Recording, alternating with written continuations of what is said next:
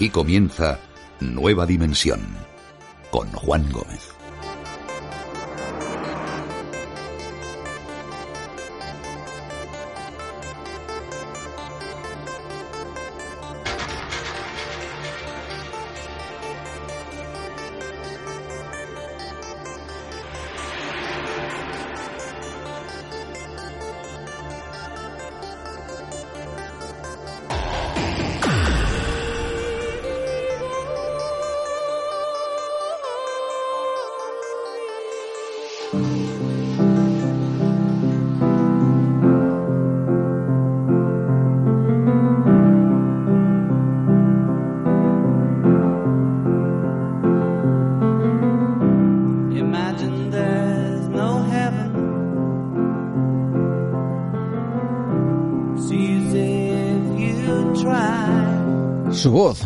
Su música marcó sin duda a toda una generación. Muy buenas noches, bienvenidos a Nueva Dimensión.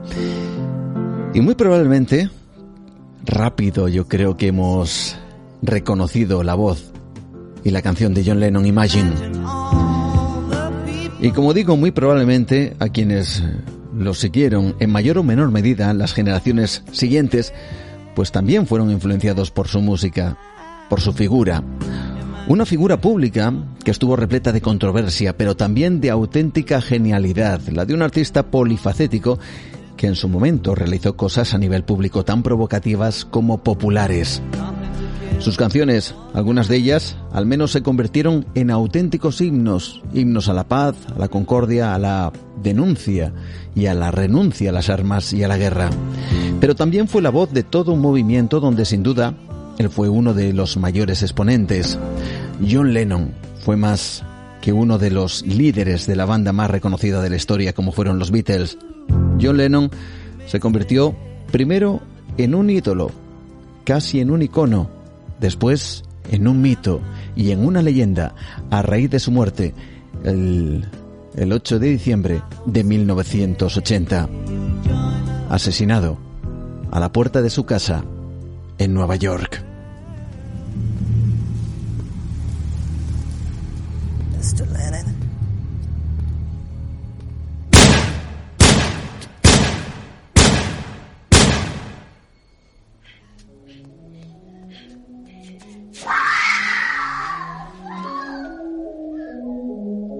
Fueron cinco tiros los que acabaron con, con su vida.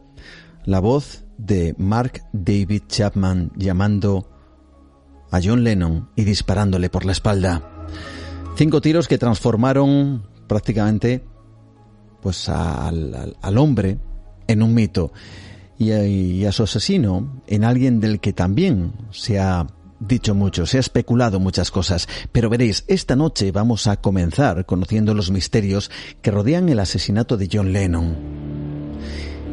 Y también vamos a conocer los misterios sobre su figura, porque durante toda su vida se obsesionó con el número 9. Algo había en ese número que le obligaba a realizar ciertas cosas en base a él. Su pasión por lo oculto, por el esoterismo, incluso por los ovnis, el famoso edificio Dakota, que dicen que está maldito.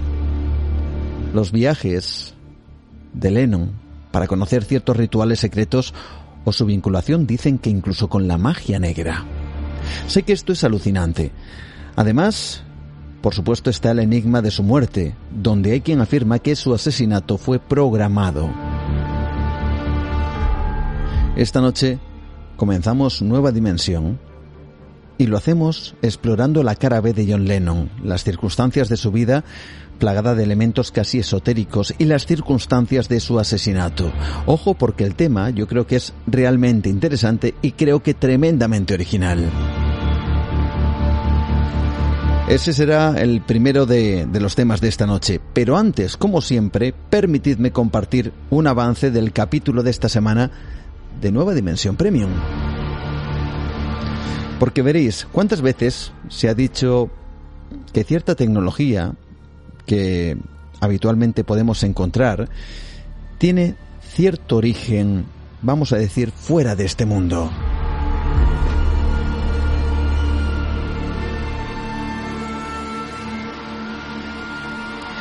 Veréis, se ha especulado mucho en este sentido y se dice que la revolución tecnológica de estos últimos años se basa en unos acontecimientos que a día de hoy se mantienen en el misterio y en la ocultación.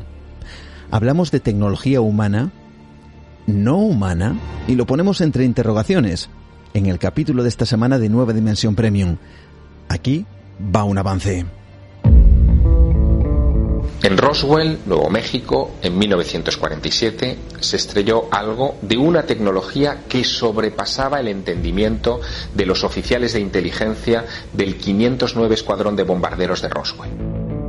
Quizá bebieron de esos restos que se recuperaron en Roswell.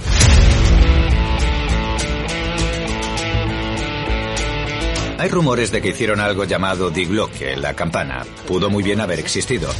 Era un aparato que creaba un campo electromagnético que al parecer podía manipular la gravedad y puede que incluso le permitiera levitar.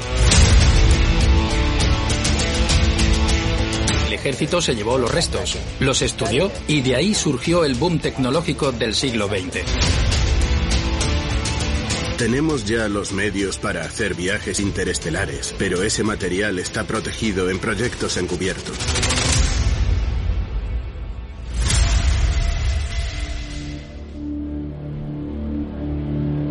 Gracias, por supuesto, a todos vosotros por dar ese salto a nuestro universo expandido Nueva Dimensión Premium, por vuestras aportaciones, por vuestro apoyo.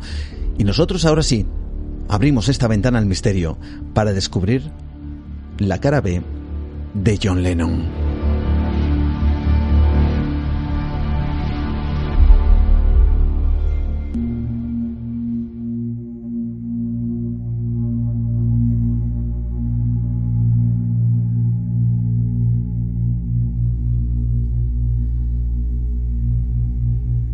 Fue para muchos un auténtico genio. Supongo que su figura, su personaje, traspasó o engulló a la propia persona, convirtiéndolo en todo un mito.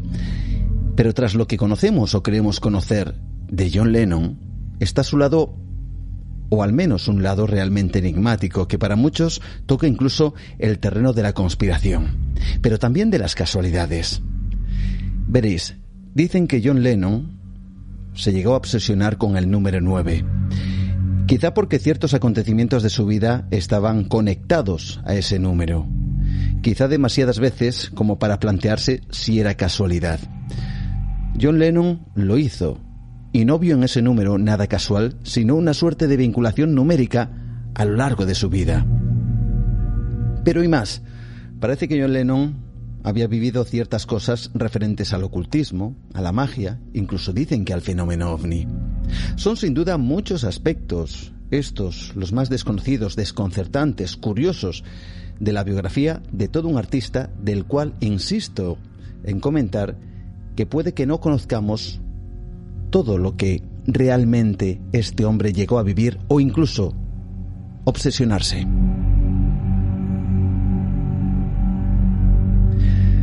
Son sin duda aspectos de los que vamos a hablar esta noche y de los que hace referencia, pues nada más y nada menos que una investigación de muchos años que ha llevado a cabo un periodista llamado Amayur Elizarri, quien no solo es colaborador en diferentes medios de televisión y radio, sino que acaba de editar su primer trabajo, su primer libro, titulado Los nueve de John Lennon, con editorial Guante Blanco.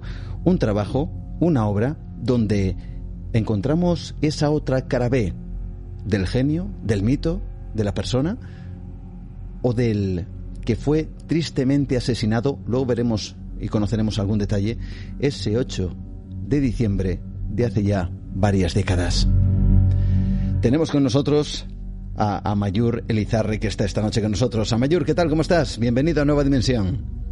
¿Qué tal? Muy buenas noches. Encantado. Un verdadero placer que nos acompañes. Oye, he oído por ahí que te has leído cerca de 31 biografías de John Lennon. Eso da para describir muchos libros, ¿no? Yo creo que si actualizamos ahora, le damos al F5, igual son más. Sí, además, como todos los días, todas las semanas, y en, depende qué, qué, estación y qué mes del año, eh, digamos que la administración Lennon regida por Yoko Ono, va lanzando a cuentagotas ciertos reportajes, ciertas noticias y, siempre dan para más, ¿no? Y el universo Lennon ya 42 años después, justo después de su asesinato, que se cumplirían ahora en diciembre de este mismo año, pues dan para mucho, para mucha investigación y, y ahí estamos, ¿no? Uno de los mitos ya de carne y hueso del siglo XX que hay que ir desmenuzando y desgranando pues muy poco a poco porque su personaje, su nombre y su leyenda están a la altura de, los más grandes. Mm, sin duda alguna. ¿Da para tanto la vida de John Lennon para editar esas biografías, esos, eh, bueno, esas actualizaciones incluso de la información después de 42 años después de su muerte? Yo creo que hay mucha información muy manida, eh, información que de alguna forma está pues manoseada. Hablamos de muchas décadas ya. Es como cuando se publica algo de los Beatles o algo de las eh, fotografías inéditas, vídeos inéditos, documentales o reportajes nunca vistos, ¿no? Y al final suelen ser refritos remasterizados que no tienen más allá eh, un recorrido audiovisual del que pues, los más fans ya conocemos, ¿no? Pero en el aspecto de Lennon es cierto que siempre aparece pues un objeto perdido, unos diarios que contienen una información de sus últimos días, un ex trabajador o trabajadora de la época en casa que cuenta alguna anécdota, que enlazan con algún tipo de documento que siempre llama mucho la atención. Y yo sí que creo que, hablando coloquialmente aquí entre comunicadores, hay mucha paja realmente en muchísimos mm. libros, eh, porque la hay obviamente en biografías autorizadas y no autorizadas, pero realmente son muy pocas las obras y los libros que hablan de ese Lennon más íntimo, del Lennon más de carne y hueso, más humano y más terrenal, ¿no? Porque siempre cuando uno piensa en este artista, no músico, no pintor ni escultor, que también lo era, sino artista en mayúscula, eh, piensa en el músico padre de familia que se abandonó un poco en la última época para renacer y morir asesinado. Pero es una persona eh, con muchísimas luces, pero con unas sombras muy interesantes. Y que desde luego, pues si se ahonda un poco, si se rasca más allá de esa superficie más edulcorada y cincelada por, por Yoko en estos últimos 42 años, puede encontrar un personaje pues fascinante. Un personaje fascinante del cual conoceremos esas sombras que obviamente no suelen aparecer cada vez que se habla de este auténtico artista llamado John Lennon. Amayur, y sé que esta pregunta seguro te la han hecho en más de una ocasión, pero no me resisto a repetírtela. Y es que de todos los artistas, de todos los mitos, de todas las leyendas que se han generado alrededor de muchos personajes, ya no, no solo hablo de John Lennon, yo creo que de los Beatles en general, yo creo que también merecen un capítulo aparte. Pero ¿por qué a ti, John Lennon, te llama tanto la atención? Bueno, yo creo que es algo que viene en relación con las obsesiones, ¿verdad? Al final, cuando uno se embarca en una investigación, en un trabajo en profundidad, eh, tiene mucho de obsesión y obsesión compulsiva. Eh, algo imántico, ¿no? Como algo que es muy hipnótico.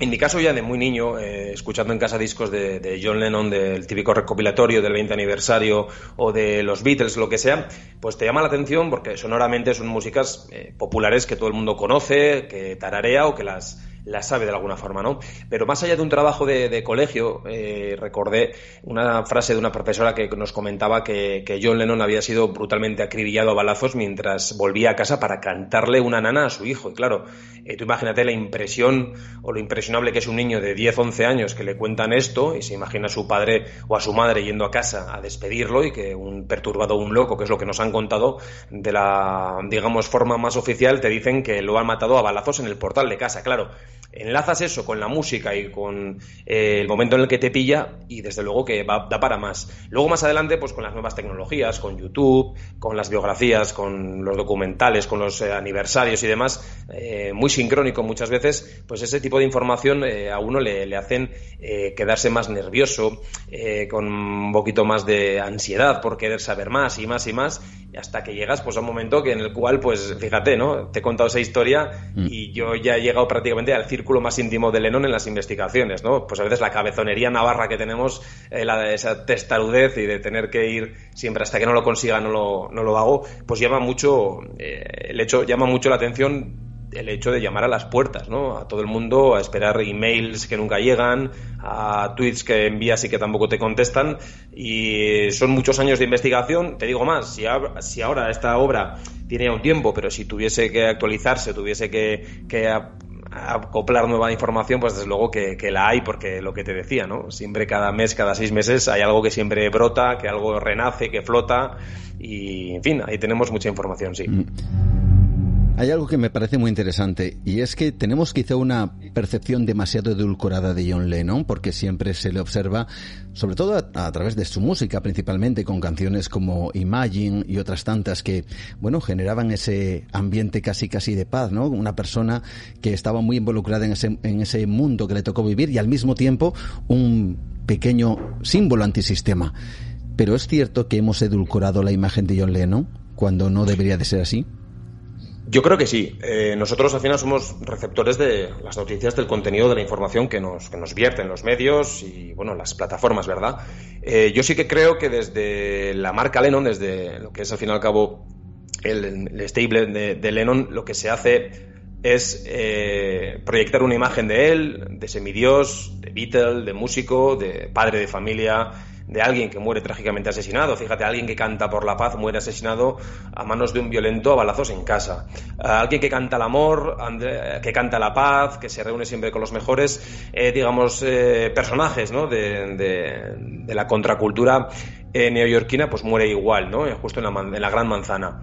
Sí que es cierto que más allá de esa imagen que tiene uno pues muy muy pulcra de, de, este mito como todos son los mitos son terrenales son de carne y hueso eh, John Lennon era de carne y hueso, tenía sus anhelos, sus fantasías, sus miedos, sus sombras, como hemos comentado, eh, sus pesadillas, sus envidias, sus celos, sus infidelidades, sus aventuras eh, y sus incertidumbres, como hemos dicho, de inseguridad, ¿no? Absoluta, porque al final era una persona muy vulnerable, muy hipersensible, que de alguna forma eh, nunca estaba satisfecho con lo que hacía como buen artista, ¿no? Y que siempre anhelaba algo más, con una obra incompleta, ¿no? Como hemos tenido ahora, fíjate, eh, murió con 40 años, ¿no? Lo que nos han robado, mm. digo yo siempre, de, arte, de música, de letras, de, incluso, fíjate, ¿no? De movimientos, incluso decías ahora, antibelicistas, ¿no? Cómo se posiciona contra la guerra de Vietnam, contra la administración Nixon.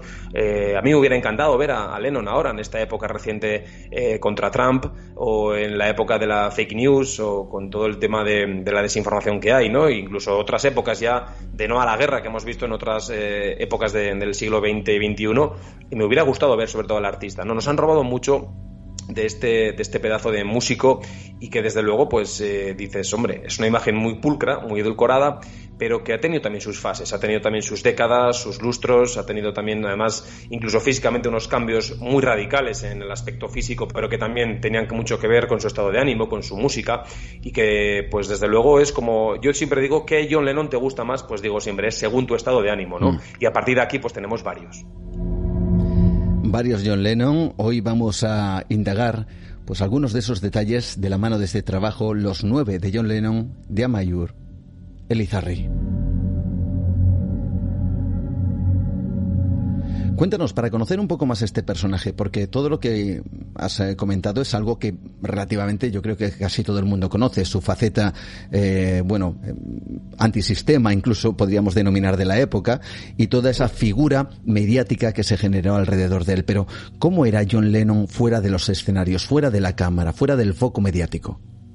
Pues una persona bastante, y decíamos, ¿no? Hipersensible, muy frágil, vulnerable, inseguro, una persona que aparentaba una seguridad de sí mismo eh, delante de las cámaras, pero que detrás de ellas eh, sufría mucho. No era una persona con muchas creencias emocionales, eh, un niño abandonado, un niño no deseado por sus padres prácticamente, ¿no? Su madre lo abandonó con cinco años y su padre desapareció del mapa nada más nacer, como quien dice. Fue criado por la tía en Liverpool, una tía con su tío, pero el tío falleció más tarde, una tía muy dura, muy estricta, muy de un carácter británico, pues muy recto, que él en su carácter lo forjó para no ser antisistema, pero ya desde niño en el colegio, en el instituto eh, o en la época del high school sí que a, Lennon se le notaba, eh, pues bueno, más eh, metido en problemas, contestatario, rebelde y que le ganó pues más de una bronca y alguna que otra multa, ¿no?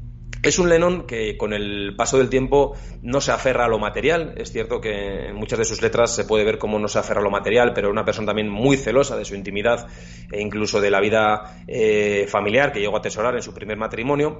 Pero es una persona eh, más allá de lo que vemos del artista, eh, creo que era un genio, eh, como todos los genios atormentados con unas ideas a veces de bombero, en las cuales pues lo hemos visto vestido de bolsa de basura con Yoko Ono, lo hemos visto haciendo una rueda de prensa en su luna de miel en una cama, mm. lo hemos visto también, eh, pues bueno, rapándose el pelo y la barba y donándola con Yoko Ono a principios de los 70, lo hemos visto también incluso dejando la banda de los Beatles en el mejor momento musical y artístico de su historia para irse a la nada, es decir, saltos al vacío, experimentos en el mundo del arte, también hablaremos si quieres de donaciones al IRA o supuestas donaciones que hizo al IRA, mm. incluso pues bueno, también muchísimas filiaciones que tenía con movimientos de extrema izquierda, con la revista Red Mole, con eh, también, en fin, movimientos más antisistema de la época como los Panteras Negra. En fin, una persona que creo que vino a este mundo para dejar un sello y un mensaje y hacer ver que el mundo, una vez pasado él en esta vida, iba a ser mejor que el que le, acogió. Pero que desde luego la huella que deja en todos los aspectos, en esa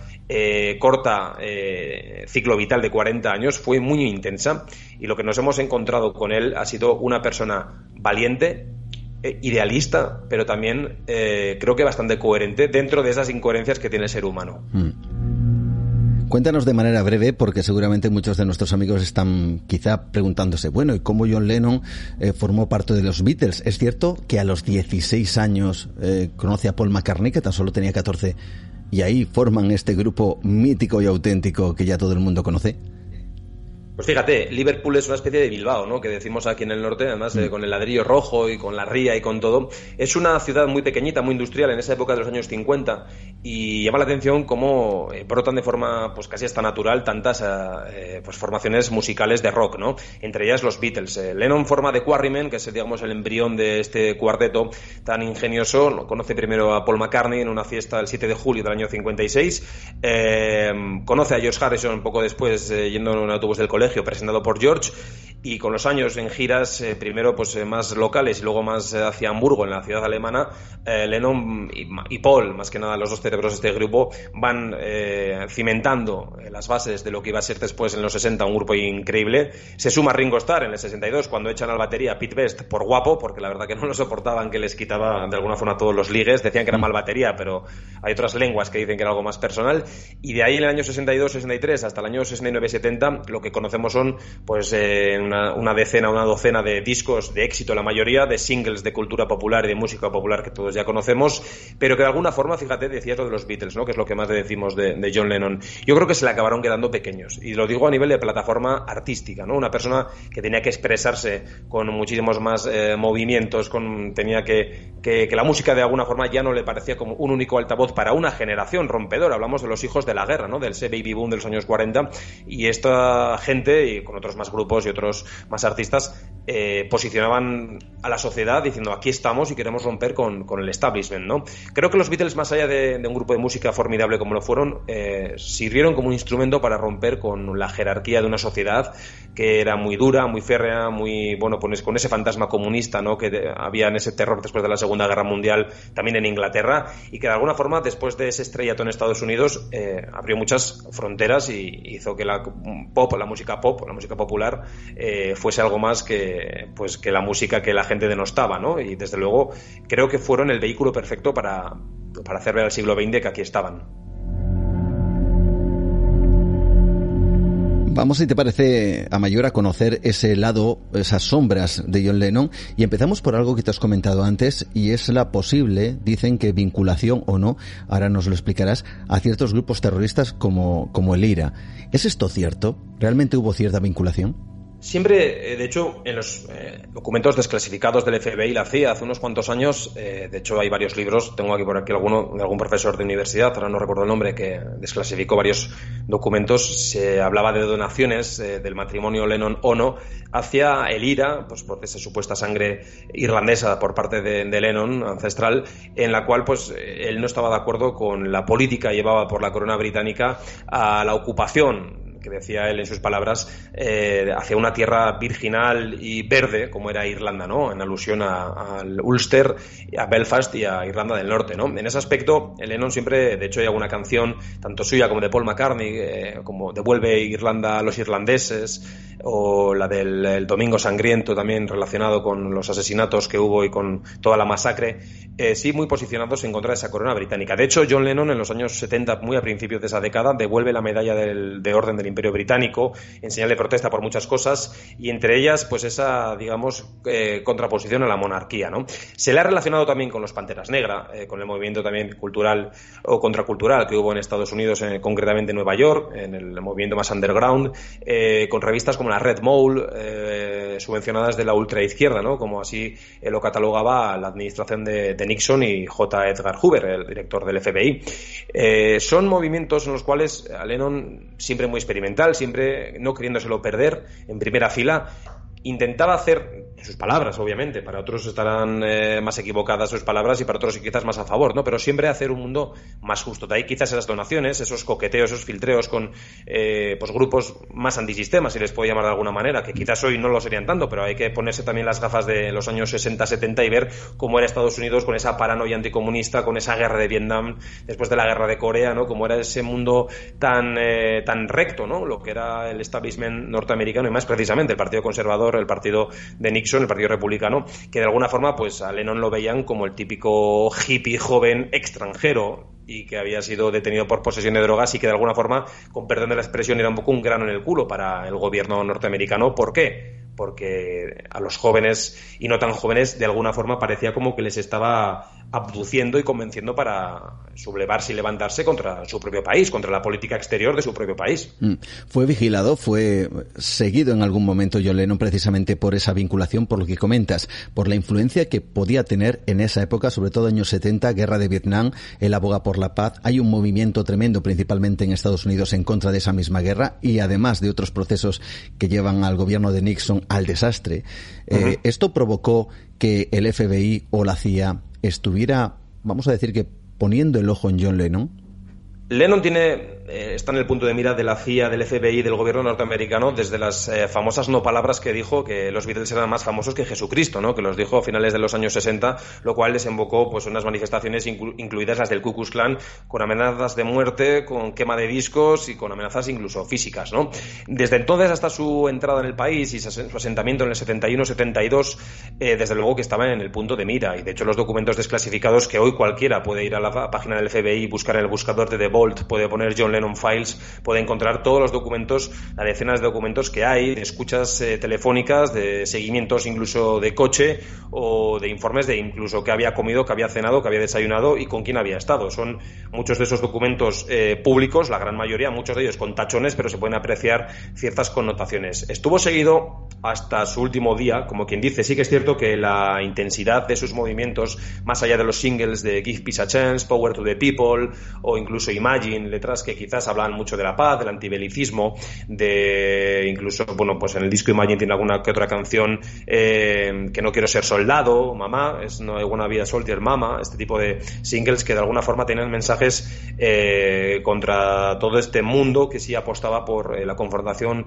bélica y no tan pacifista como lo era él, ¿no? Entonces, claro, tú estás viendo estas imágenes que ahora cualquiera puede acudir a YouTube y verlas, ves a un Lennon encabezando manifestaciones multitudinarias por el centro de Nueva York con megáfono incluido y detrás a miles de personas con Yoko Ono a su lado. Claro, hablamos de que para Estados Unidos es un extranjero, un inglés borracho, alcohólico, drogadicto, que ha sido eh, detenido por posesión de drogas, pero que les da igual que haya sido quien haya sido o quien sea, ¿no? Mm. Y desde luego las escuchas fueron hasta el final y él, de hecho, en alguna entrevista que ya eh, realizó en televisión, justo en Estados Unidos, reconoce haberse sentido vigilado, perseguido y escuchado.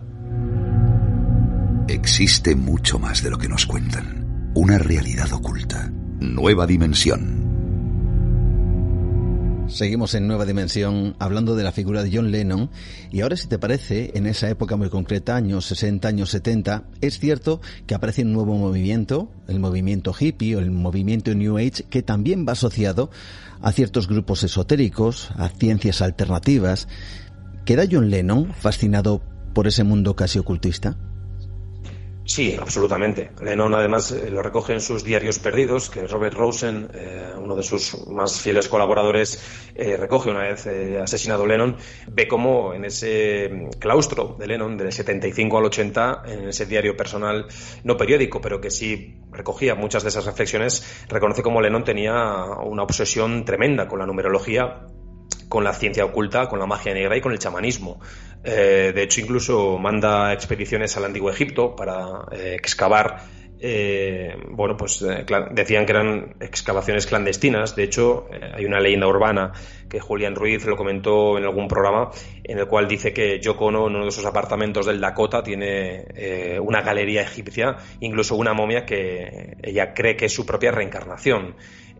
vasijas de todo tipo, joyas, eh, tesoros arqueológicos increíbles que están relacionados con ese antiguo Egipto. También se habla de expediciones hacia Colombia, hacia eh, lo más profundo de la selva, para hablar con antiguas chamanas que le dicen de alguna forma que tiene que realizar sacrificios para llevar a cabo sus deseos al máximo, ¿no? Hablamos de sacrificios animales que luego, al parecer, decía Robert Rosen y decían también varios de sus biógrafos, eran sacrificios humanos y que en ese momento se echaron atrás, obviamente, como es lógico, porque para lograr una riqueza de los 25 millones de dólares, que es lo que ellos querían, ¿no? Eh, para estar en la lista Forbes como los número uno, les pedían un sacrificio humano. Ese tipo de cosas, más allá de la astrología, la numerología o el chamanismo, eh, pues les hicieron cambiar incluso el modus operandi de vivir, su calendario, su horario, su día a día, ¿no? Lennon no pasaba eh, de su cuarto si no consultaba el horóscopo día a día, y no uno, sino cientos de ellos, hasta poder poner un pie en la calle. Hablamos de una persona que se enclaustra una vez nacido su segundo hijo, Sean Lennon, que por cierto nace el mismo día que él, el 9 de octubre del 75. Desde entonces se recluye en casa y no quiere saber nada más del mundo, más allá de una introspección muy, muy aguda y una lectura apasionada de este tipo de ciencias, ¿no? incluida por lo que decíamos, ¿no? la, numerología, la obsesión con el número 9 o con ese tipo de, bueno, pues no sé si pseudociencias o pseudoculturas que a él pues le atormentaban bastante. Incluso llegó a contratar a un tarotista de cabecera, a Charlie Swan, que era uno de sus asesores, y que le decía prácticamente qué es lo que tenía que hacer y qué es lo que no tenía que hacer el matrimonio. Hasta ese delirio llegó pues la obsesión de Lennon. Enseguida vamos a hablar de su obsesión por ese número 9, que ya veremos a ver si es casual o no, pero el caso es que también una de las cosas que se comentaba de John Lennon es que llegó a realizar, aparte de estos viajes eh, en busca de chamanes que le auguraran o que propiciaran cierta fama o fortuna, o buena fortuna en este caso a lo largo de su vida, también es cierto que él llegó a realizar, no sé si algún tipo de ritual de magia negra.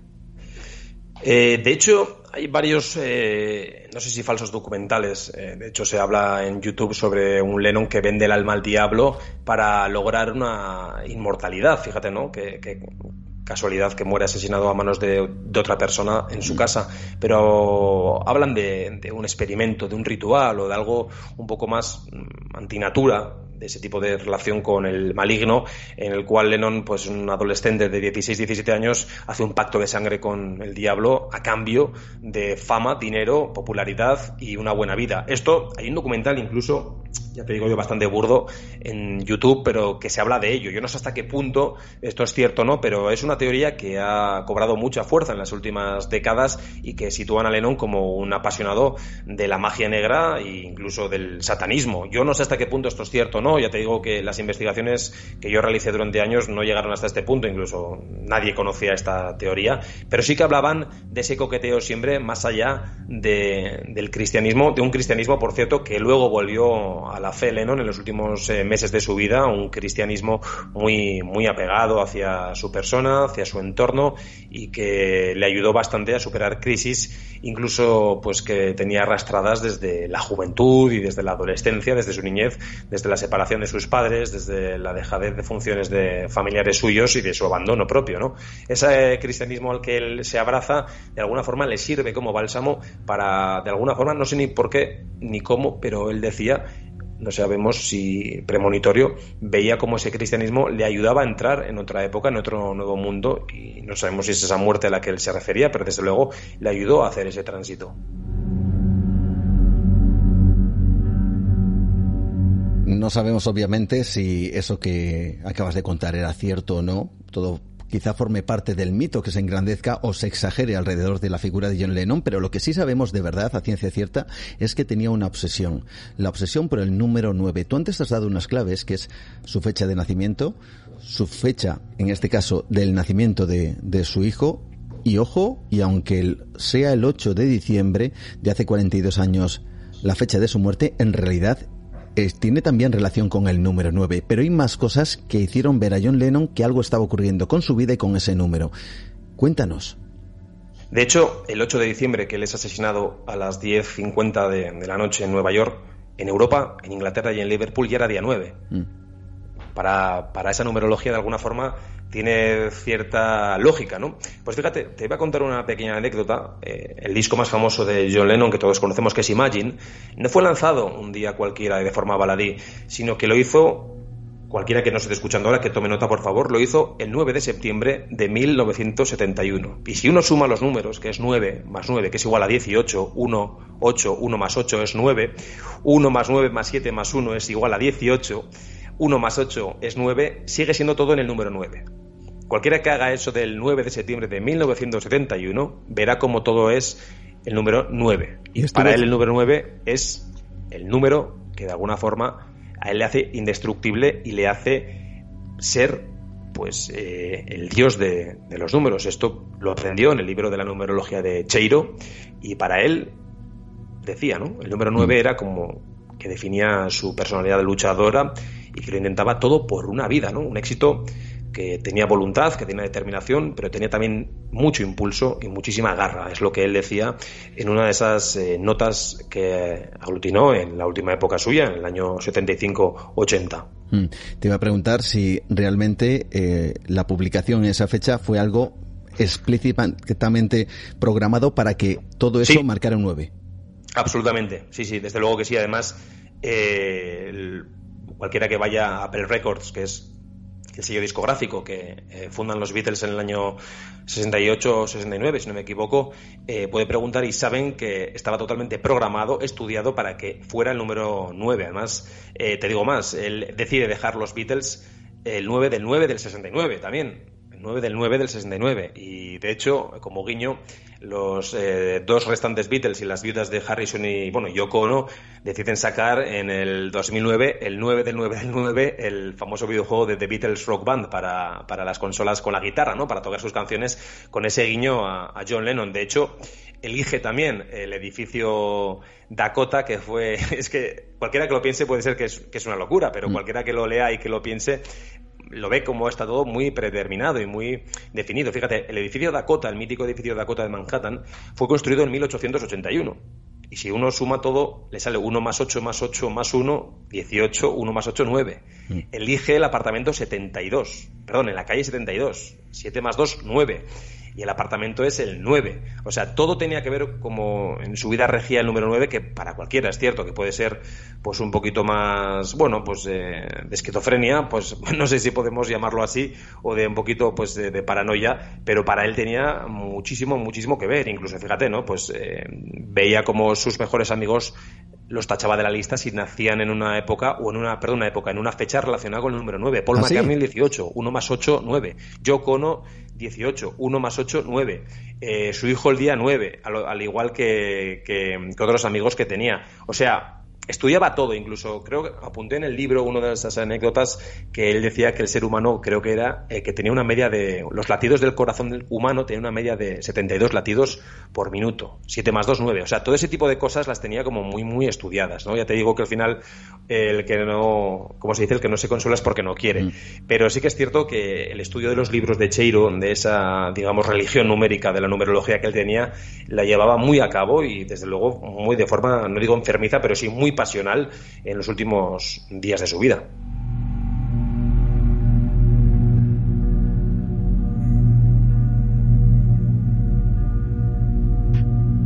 Y hasta precisamente ese último día de su vida, 8 de diciembre de 1980, aunque en realidad fue el 9, ya había pasado esa barrera temporal en Europa y ya fue el día 9, ¿no? una vez más se, se conecta con ese número. Y en esa fecha aparece un personaje llamado David Chapman. Ahora nos vas a contar un poquito eh, quién era este personaje, pero es cierto que los Beatles se negaron a pronunciar su nombre después de que este, bueno, personaje asesinara a John Lennon. Sí, totalmente cierto. De hecho, en alguna de las últimas entrevistas conmemorativas del 35 aniversario, 40 aniversario, que siempre se hacen especiales en todas las televisiones y diarios del mundo, Paul McCartney sigue sin nombrar a esta persona. Yoko Ono y Sean Lennon y Julian Lennon, los hijos de, John, siguen sin nombrar a esta persona. Eh, ¿Qué podemos hablar de Mark David Chapman? Pues es una de las personas que a día de hoy eh, continúa con una de las penas eh, en prisión más grandes de la historia. Lleva encerrado lo mismo en, bueno, ya ahora no, pero en el año 80 decíamos, ¿no? Fíjate, la verdad, lleva más tiempo ya encerrado lo que vivió Lennon. Lleva 42 años prácticamente entre rejas y fíjate, el 8 de diciembre de 2020 se cumplían 40 años del asesinato de Lennon y decía Mark David Chapman en una entrevista que llevaba el mismo tiempo recluido que lo que había, lo que había vivido John Lennon.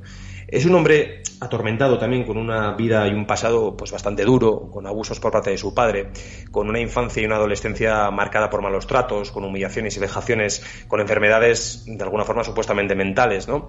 Y que en archivos que se han podido investigar y se han podido comprobar, eh, no oficiales, pero sí en investigaciones de, periodistas como Santiago Camacho y en libros eh, como ¿Quién mató a John Lennon? en inglés, eh, Who Killed John Lennon, se pueden encontrar documentos en los cuales atestiguan que Mark David Chapman estuvo internado en uno de los campamentos de la CIA en Beirut, en Líbano, que fue adoctrinado por la CIA con sustancias como la toracina o mediante la hipnosis para poder de alguna forma adiestrarlo y adoctrinarlo, ¿no?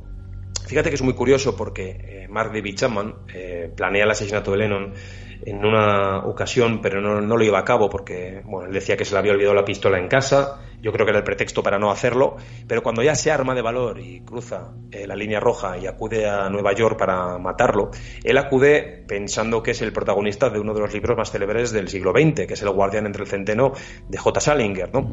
Él precisamente cree que es el protagonista de ese libro, que es Holden Caulfield, y la mm, declaración jurada él firma como capítulo 27 y lo hace con la firma del protagonista de ese libro, ¿no? porque durante toda su infancia y toda su niñez, o mejor dicho, su adolescencia, porque es verdad que por años no le había tocado la niñez, perdón, rectifico, desde su adolescencia, Chapman cree que ese libro se ha hecho por y para él y que él cree que es ese personaje. Eh, Chapman, durante mm, ese fatídico 8 de diciembre, compra ese ejemplar en una de las librerías y una vez que ejecuta la orden de asesinato de Lennon, se sienta en el bordillo de la cota a leer el libro hasta que llega la policía y se lo llevan. Y como te digo, firma la declaración con el nombre del protagonista del libro, Holden Caulfield, y con el número 27. Es una persona atormentada que se le relaciona con la CIA y con el FBI y por eso hay una contrateoría que de alguna forma explicaría ese vínculo, esa relación o ese tentáculo de los grandes poderes ocultos norteamericanos para cargarse a Lennon y para quitárselo de, en medio. Sí que es cierto que es una época en la que él está bastante menos sensibilizado con la lucha eh, de clases, con, digamos, el antibelicismo, ya no está, está Reagan, que está recién elegido, veníamos de Jimmy Carter, veníamos de otras administraciones norteamericanas y vemos como un Lennon un poco más apagado y más apaciguado, eh, cuarentón ya en esa época en la que no se le veía pues no con esa pinta de la camisa militar ataviada, con la boina parecía un poco así queriendo imitar a Che Guevara y con ciertas declaraciones en los medios, ¿no? Y por eso de ahí mm, se intuye en ciertas corrientes y biógrafos del artista que Lennon fue asesinado por una persona que fue programada por el propio eh, gobierno norteamericano. Esto tiene que ver algo que ver con la operación, creo que comentas algo en el libro, Operación Morsa. Sí, la operación Morsa es una de esas supuestas operaciones eh, clandestinas eh, o, digamos, de, cloaca, ¿no? Que diríamos hoy en día para cargarse a personas que son incómodas para el régimen o que son de alguna forma eh, muy peligrosas para, para, no, para no llevarse a cabo a, ciertas, digamos, estancias del establishment a la, sociedad, a los más jóvenes, ¿verdad? la operación Morsa, que según dicen las malas lenguas, siempre supuestamente y presuntamente, fue una operación urdida por por J. Edgar Hoover antes de, su muerte para acabar con los iconos de la, de la música eh, que estaban de alguna forma impregnando o contaminando a los más jóvenes de la nación contra su propio gobierno, contra su propia bandera y su propio Estado. ¿no? Y la Operación Morsa viene con el nombre porque hay una canción de los Beatles del disco Magical Mystery Tour, I am the Walrus, soy la Morsa. A Lennon siempre le gustaba que le llamaran la Morsa dentro del círculo más íntimo de sus amigos. Pues la verdad que no me preguntes por qué, pero le gustaba.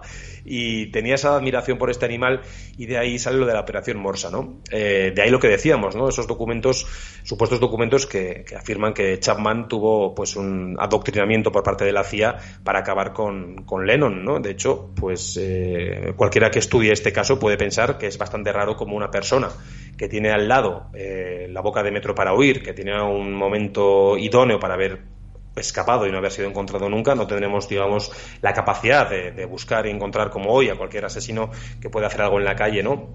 en esa época sí que es cierto que hablamos de una persona que tenía todas consigo para haber huido y para no haberle pasado nada. De hecho, él espera a la policía pensando que no le va a ocurrir nada y la policía es la que le detiene y, lo encierra. A día de hoy sigue entre rejas, dentro de esas rejas, dentro de esos eh, diferentes módulos de, la prisión de Ática, ha realizado, bueno, sin fin de entrevistas, de afirmaciones bastante espantosas. Lo hemos visto con la cabeza rapada, con túnicas naranjas, eh, fundando nuevas religiones, lo hemos visto ateo, satánico, en fin, de muchísimas versiones diferentes a este perturbado, a este loco, que por suerte sigue en prisión y que digo por suerte porque podría ser un nuevo peligro para, no sé si los familiares de Lennon. Luego él reconoció que lo mató para hacerse famoso, pero sí existe esta teoría de que a Lennon se lo cargaron los, los norteamericanos, o más concretamente los poderes eh, ocultos, eh, mm. cloaqueros de, América, para, para acabar con, con, esta influencia y con esa contaminación tan tóxica hacia la juventud. Me gustaría, Mayor, que nos contaras eh, un poco qué es lo que sucede ese 8 de diciembre, porque fíjate, ahora mismo recuerdo, y tú lo has nombrado, ese capítulo 27, hay una película que seguramente habrás visto, Chapter 27, con Jared Leto, por cierto, haciendo un cambio físico extraordinario, ¿no? Una labor, bueno, realmente interpretativa. Tremendo, ¿no? Para, para realizar, eh, vamos a caracterizar a Mark David Chapman. Eh, pero es cierto que hay muchas leyendas. Se dice que si tuvieron una conversación previa, si le firma un, un, disco, un ejemplar, si le dice una famosa frase, algo así como soy tu fan número uno, en fin, una serie de cosas que parece que no acaban de quedar claras. ¿Qué es lo que ocurre esa fatídica fecha, 8 o 9 de diciembre, según donde estemos, de 1980? Pues fíjate, eh, este 8 de diciembre, a las 5 de la tarde, eh, John Lennon estaba inmerso en esa nueva etapa creativa. Eh, había publicado Double Fantasy, su último disco en vida, en el año 80. Estaba inmerso con Yoko Ono en unas nuevas grabaciones, Milk and Honey, que es el disco póstumo de la pareja, de, en ese año 80. El matrimonio ya sabía lo que le esperaba, es decir, tenía una cuadrilla de fans eh, congregados en el portón del Dakota esperando para fotografiarse, para firmar discos, por en fin, para todo lo que se podía hacer en esa época y desde luego Lennon muy amable siempre accedía, ¿no? En uno de esos instantes mágicos eh, que la vida te regala, fatídico en este, en este caso por lo que supone luego cinco horas más tarde, eh, Lennon firma el disco de su asesino. Es decir, Mark David Chapman se acerca, titubeante, con mucho miedo y nervioso hacia John Lennon. Ambos cruzan una mirada y Chapman le estrecha un bolígrafo y el disco. Lennon se lo firma y le pregunta tres veces, ¿esto es todo lo que quieres? ¿Es esto lo que quieres? ¿De verdad que es todo lo que quieres? Estas palabras de Lennon están recogidas por fotógrafos y periodistas que estaban en ese momento con, él, incluso por el portero de, eh, de la finca, Perdomo, un cubano anticastrista que luchó en Vallacochinos. Y de hecho se habla de que Lennon, de alguna forma, había recibido el mensaje de que lo iban a matar asesinado ese día. Vuelvo a decir que estas son frases, palabras, textos o incluso afirmaciones que pueden estar muy alejadas de la realidad, pero que muchos biógrafos ya las están incluyendo dentro de, de los textos que hoy en día pues, actualizan la biografía de Lennon. Eh, algo así como que él intuía algo malo, algo que le iba a pasar, ¿no? De hecho, hay una fotografía, cualquiera la puede buscar en Google, si pone John Lennon y Mark David Chapman, puede ver cómo Lennon le está firmando a su asesino el disco en toda la cara. Esta es la última fotografía oficial registrada de Lennon, cuando, por cierto, este es el disco más caro de la historia, que luego en subastas creo que alcanzó casi los 200.000 dólares. Imagínate, ¿no? El disco más caro de la historia, el Double Fantasy firmado por Lennon a su propio asesino. Caray. Sí. Y en ese momento Lennon se monta en la limusina con Yoko Ono, se van a grabar unas 5 horas y vuelve hacia las diez y media de la noche. Eh, a las diez y media de la noche es cierto que además, fíjate tú por dónde, eh, Yoko Ono reconocería luego en el documental Imagine cómo notaba a Lennon muy cansado. Yoko Ono siempre, además, comentaremos, ¿no? Eh, Juan, Lennon y Yoko, ese matrimonio más de conveniencia, de convivencia de que otra cosa, ah, decía que, era muy bruja. Yoko Ono dice en ese documental de Imagine que notaba que algo malo podía suceder, que alguna sombra negra, algún nubarrón oscuro estaba sobre el matrimonio, especialmente sobre él, y le recomendó irse de Nueva York esas fechas porque temía por su vida. De hecho, ella lo dice, lo dice ante la cámara, y que no pudo evitar porque veía a un Lennon muy entusiasmado, muy creativo y muy feliz de volver a la música, de volver a la vida, de estrenar década, de estrenar eh, edad, 40 años recién cumplidos, dos meses antes. Y de hecho, Choco se atormenta, Yoko no se atormenta por no haberlo mandado a, Bermudas, a la casa de verano que tenían allí para trabajar. Eh, en esa vuelta a las diez y media del 8 de diciembre, en vez de aparcar dentro del garaje como lo tenían dentro de la finca, ellos deciden eh, salir fuera porque ven a un fan con un disco y creen que, pues, que les está esperando para firmarle, ¿no? En ese momento cuando pasan, ven que él no pide nada, no sé si por vergüenza o por timidez o por nerviosismo, ellos se abalanzan sobre la verja para abrirla después de que Perdomo les abra. Eh, no, no, Perdomo, no, no, es Perdomo ya el, digamos, el portero de la finca, y es cuando él por detrás, pues, eh, desterraja cinco tiros a la espalda de Lennon, que justamente son los últimos dos los que acaban con su vida por, por, por bueno, por matarlo directamente. ¿no? Los tres primeros no fueron, digamos, tan letales. Nueva dimensión. Rompe las barreras de lo establecido. No me gustaría cerrar esta entrevista sin, sin contar algo, bueno, dos temas sobre John Lennon y sobre el edificio. El famoso edificio, maldito, no maldito desde ese momento, leyenda, exageración, misterio alrededor de él, a mayor. Sí, desde luego que tiene bastante misterio que envuelve a la figura del edificio Dakota, del Dakota Building. Eh, ya sabéis que ahí se rodó la, semilla del diablo, que tuvo ciertos asesinatos, asesinatos dentro de sus paredes, que tuvo muchísima polémica dentro de los fans para, pues bueno, para de alguna forma acoger solo a estrellas que entraban a vivir ahí si pasaban una especie de test, eh, digamos, mágico, ¿no? y que siempre estuvo envuelto y sigue envuelto a día de hoy en esa nebulosa muy oculta, muy trágica y con mucho misterio. ¿no? Además, eh, en este edificio vivieron personas que coqueteaban con la magia negra, que tenían ciertos apegos hacia poderes ocultos que nunca se han demostrado, pero que de alguna forma siempre pues eran muy atractivos para las sectas o para ciertos círculos de, una época más eh, de principios de los años 20, de, la década, del siglo XX, y que, como bien decíamos, eh, tenía entre sus entrañas el rodaje de La semilla del diablo, que para muchos fue una, una película maldita y que maldijo definitivamente a este edificio. Y para terminar, eh, Amayur, eh, he visto que hay imágenes en tu libro que está también plagado de, fotografías. Hay alguna que me ha sorprendido, con esto me gustaría terminar. Eh, es cierto que tuvo un encuentro con objetos volantes no identificados John Lennon, que incluso hay fotografías, bueno, no fotografías, sino dibujos que él realizó de estos, bueno, vamos a decir que elementos extraños que surcan los cielos. Sí, fíjate además, es una época en la que John Lennon está temporalmente separado por Yoko Ono en el famoso fin de semana perdido, que él lo tiene digamos, como despedida de, soltero, ¿no? 18 meses de despedida de soltero, de juergas interminables y de muchísimas borracheras.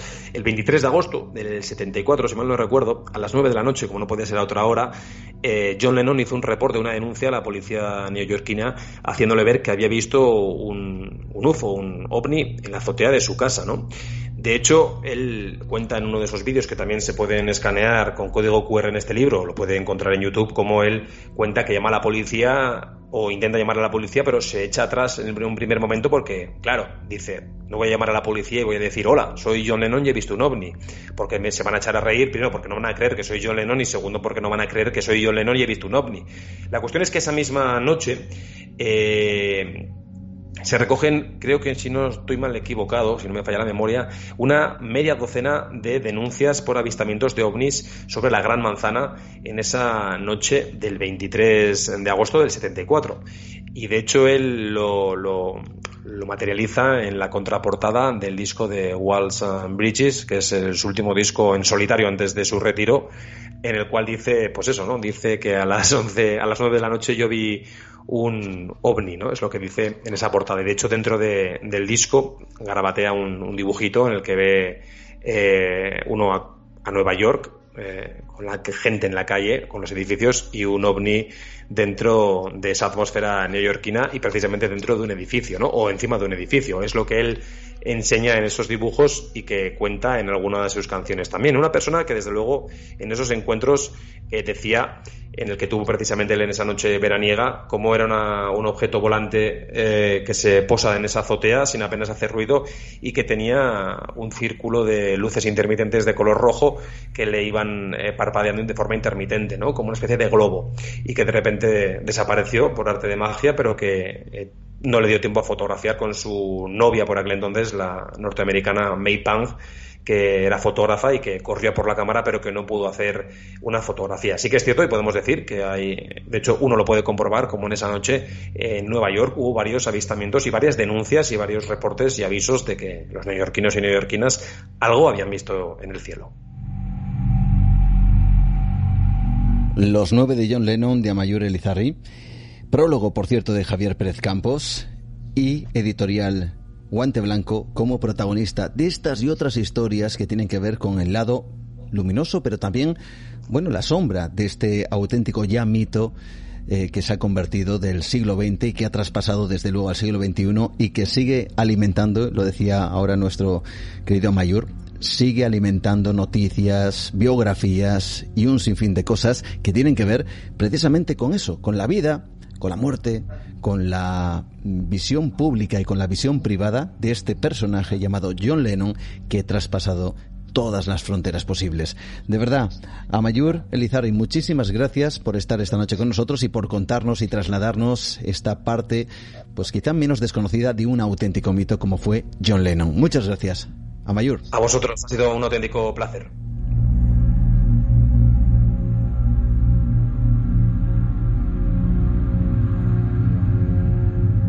Nueva Dimensión. Un viaje por el terreno de lo imposible con Juan Gómez.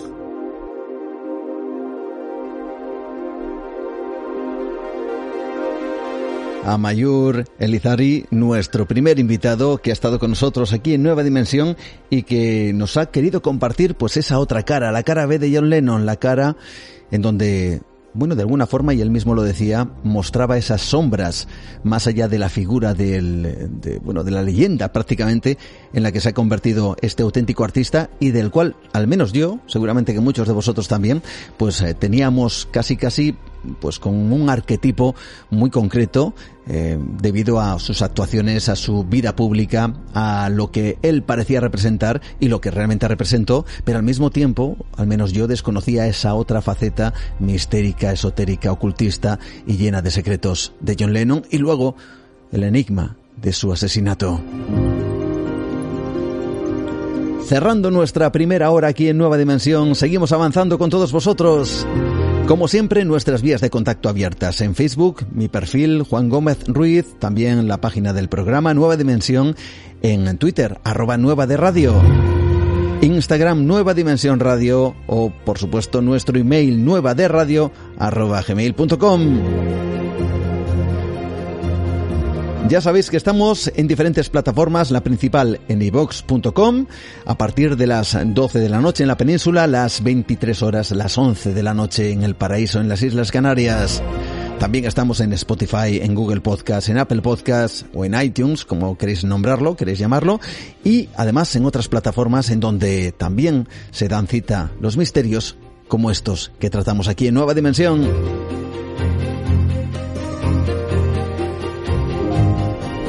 Y avanzamos porque ahora mismo transformamos la línea del programa con, bueno, yo voy a decir que con un testimonio muy, muy especial, porque veréis, seguramente que vosotros conocéis, sabéis, aquí hemos hablado en varias ocasiones de ello, cómo los hospitales son lugares de referencia para el misterio.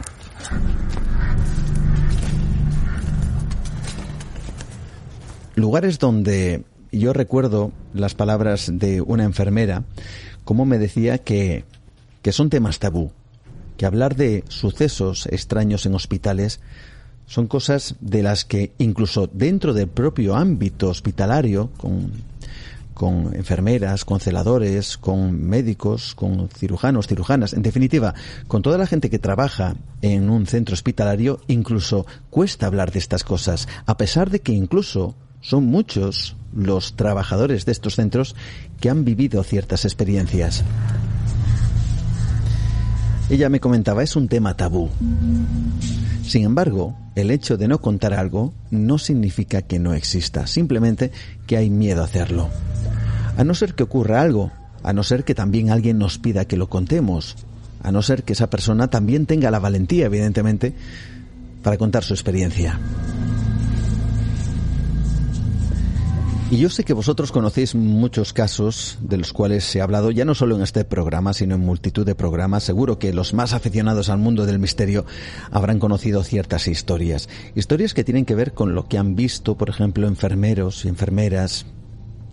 Generalmente esto sucede en los turnos de noche, a través de los pasillos, en donde, y yo estoy recordando como una enfermera me decía que veía la figura de una mujer acompañando a un paciente y cómo a la mañana siguiente, después de ese turno de noche, preguntó sobre la identidad de esa mujer y cómo, tras la descripción que hizo de la misma, una compañera le dijo que esa persona efectivamente estaba en el hospital, pero que había fallecido horas antes de que ella entrara en su turno. O como, por ejemplo, me comentaba esta misma mujer como pacientes en ese momento casi casi íntimo en donde está a punto de, de alcanzar ese otro lado, la muerte en definitiva, como decía ver a personas que podía reconocer, familiares, amigos, ya fallecidos, diciendo frases como, mírales, están ahí.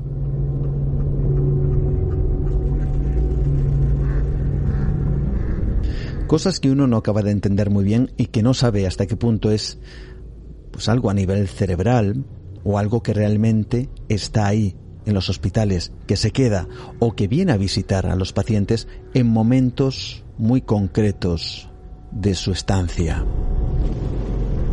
Yo recuerdo también como Miguel Ángel Pertierra nos ha hablado aquí en más de una ocasión de esos llamados ángeles de hospitales, en donde aparecen para curar, dicen de manera milagrosa incluso en ocasiones, a esos pacientes que están prácticamente desahuciados. Sé que son eh, ejemplos, vamos a decir que únicos, son casos extraordinarios, pero están ahí. Pacientes que afirman que han sido visitados por personas que en realidad, aparentemente, no existen.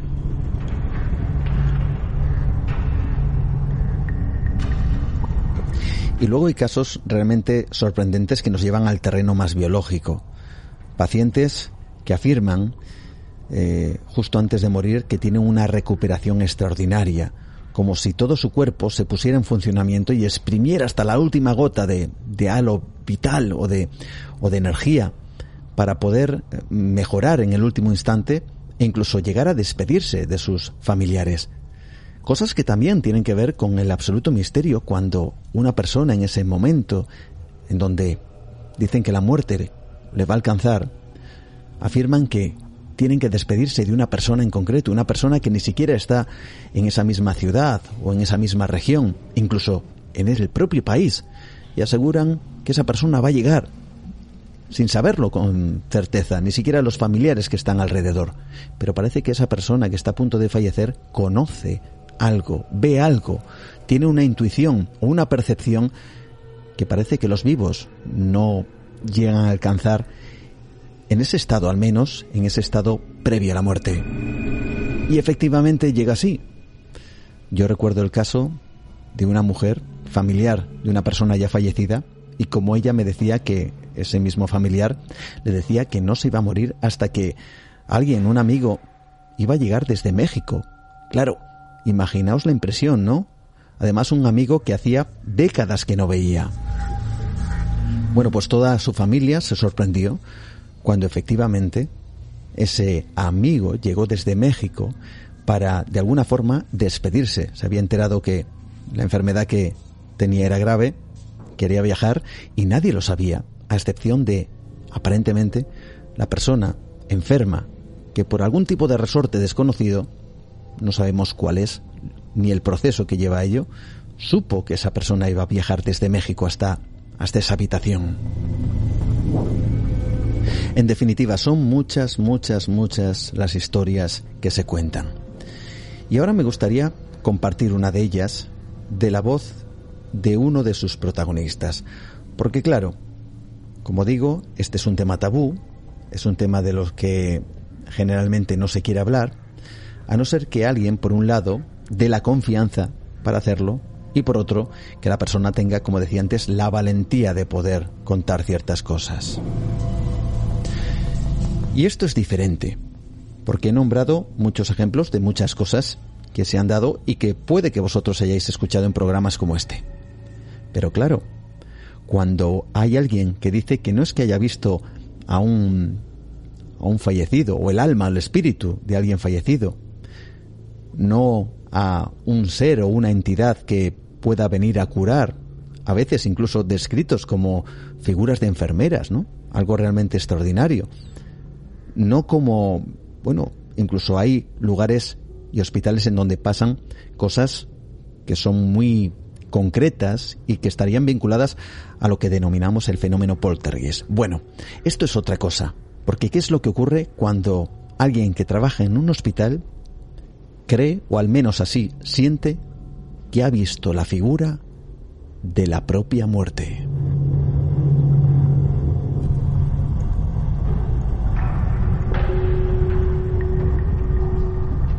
Bueno, pues en este instante, en Nueva Dimensión, vamos a conocer este testimonio en donde efectivamente quien lo revela es un médico, quien afirma que en un momento determinado vio eso precisamente, no un espectro, no un fantasma, no un ni siquiera una equivocación, un reflejo, cualquier cosa, ver directamente a la propia muerte.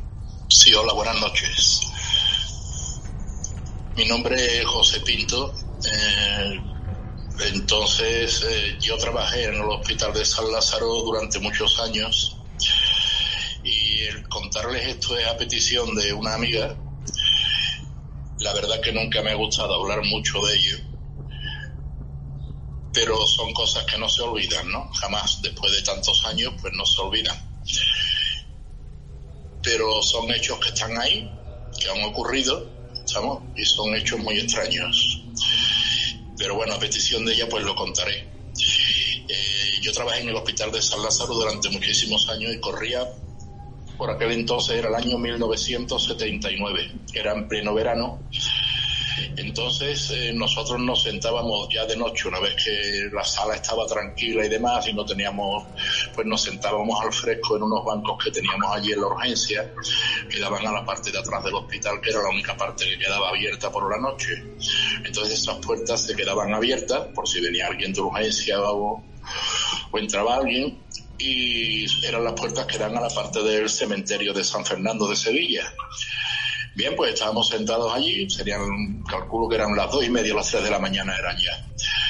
Y al fresco y charlando y demás, ¿no?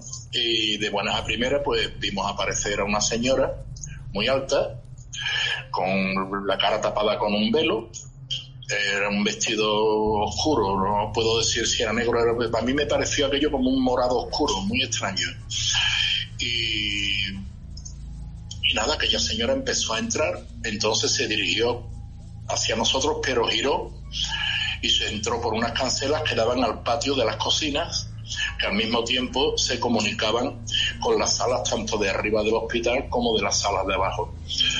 Y claro, el portero cuando vio a aquella señora que estaba dentro de la garita, estaba cenando el hombre, se llevaba su cena, pues salió de allí de pronto, señora, señora, llamándola, llamándola a voces y aquella señora no respondía. Nos llamó la atención de que aquella señora no andaba, aquella señora es como si se desplazase, el vestido arrastraba por el suelo, vamos. ¿Estamos? Pero nos rodeó una sensación muy extraña, un frío muy raro, todos nos miramos, no sabíamos qué decir, eh, y aquel hombre pues era mayor, corriendo detrás de la mujer para, ver si la alcanzaba, pero no, no pudo alcanzarla ni nada, y claro, dijimos qué cosa más rara, qué mujer más extraña, ¿no? Que, pero ninguno sabíamos qué decir, nos quedamos todos así un poco, digamos, mm, estupefactos, ¿no?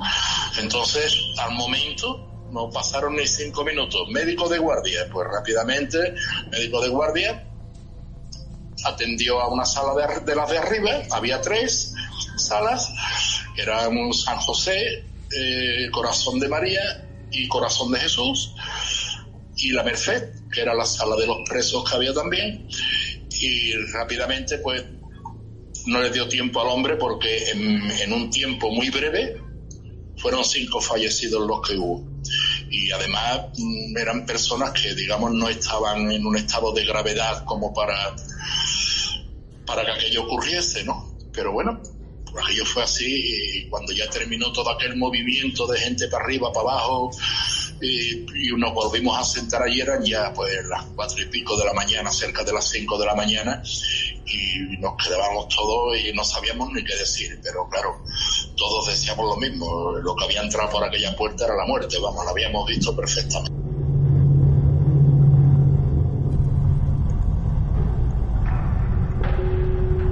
Lo que había entrado por aquella puerta era la muerte.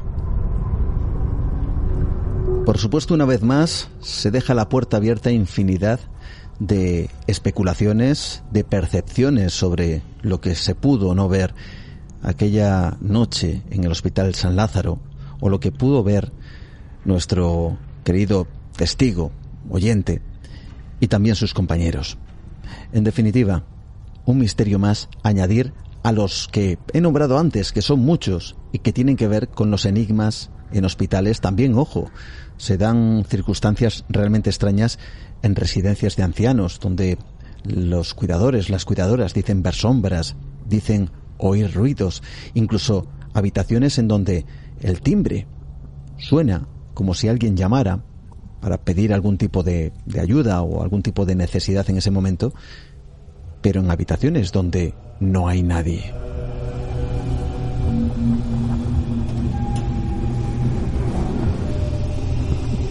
los misterios que nos rodean y que rodean a profesionales que trabajan en hospitales y en otros centros en donde parece que, no sé si es verdad o no, pero según este testimonio, la muerte ronda.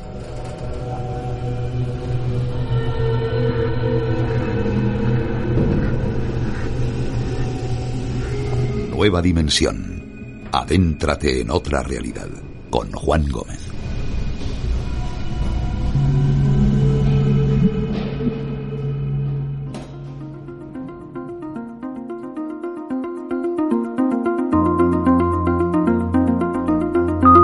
Están esos enigmas que rodean, por supuesto, el ambiente hospitalario y este testimonio que nos ha llegado gracias a Alberto desde, bueno, en este caso, desde Sevilla, que nos eh, hacía llegar este testimonio realmente alucinante.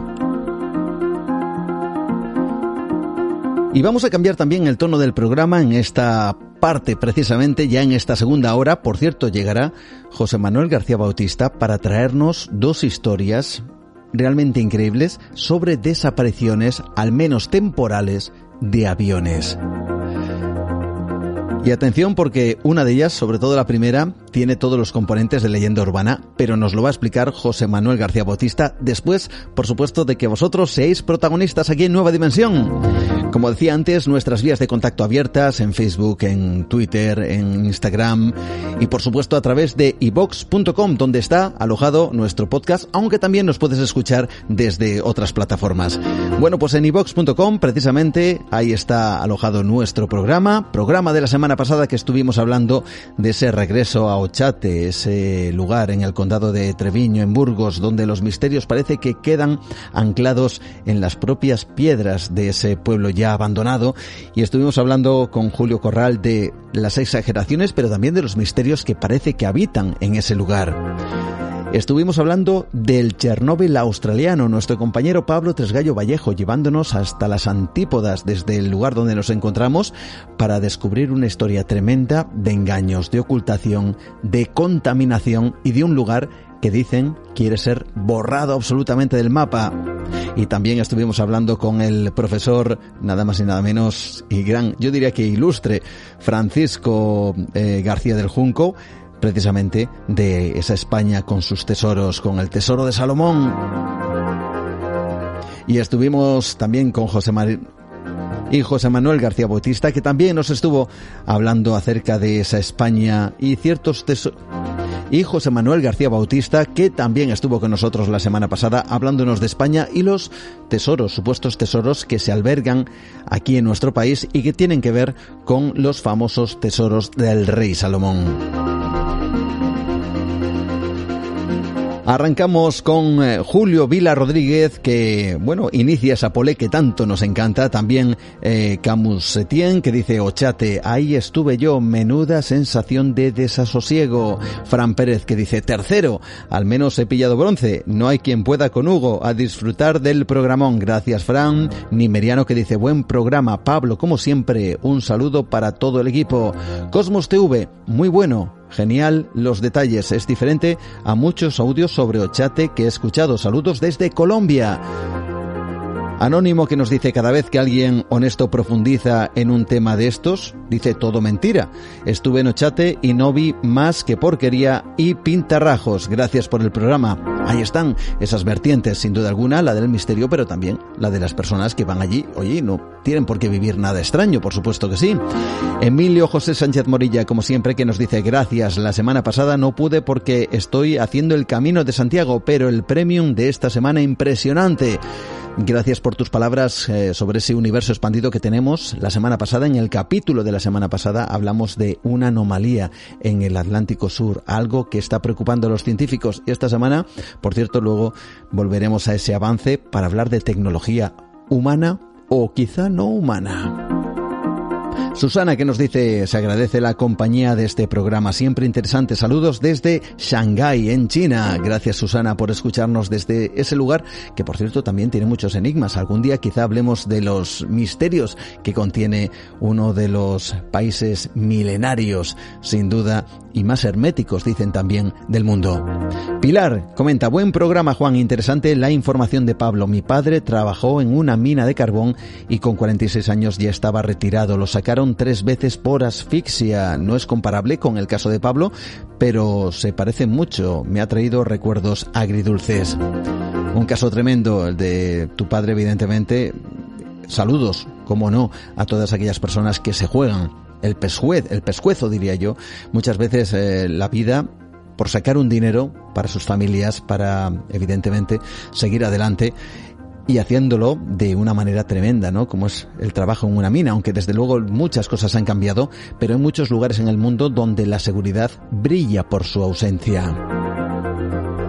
También Juan Lechuga que dice, ¿qué temas más interesantes has traído en este programa? Ochate un lugar más de nuestros lugares misteriosos con respecto al tema tratado por Pablo eh, un lugar maldito por minerales de tipo silicatos que son extremadamente tóxicos. Al estar también en suspensión se pueden considerar aerosoles y luego está la ignorancia o la temeridad de las personas.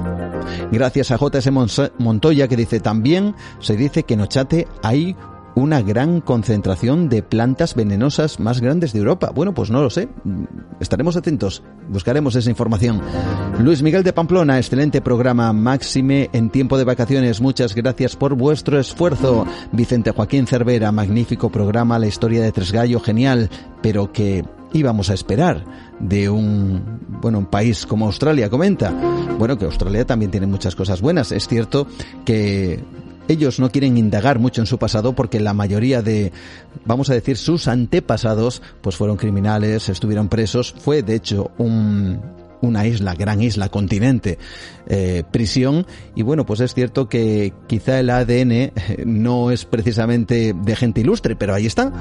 Es un lugar fantástico también, hay que decirlo, ¿eh?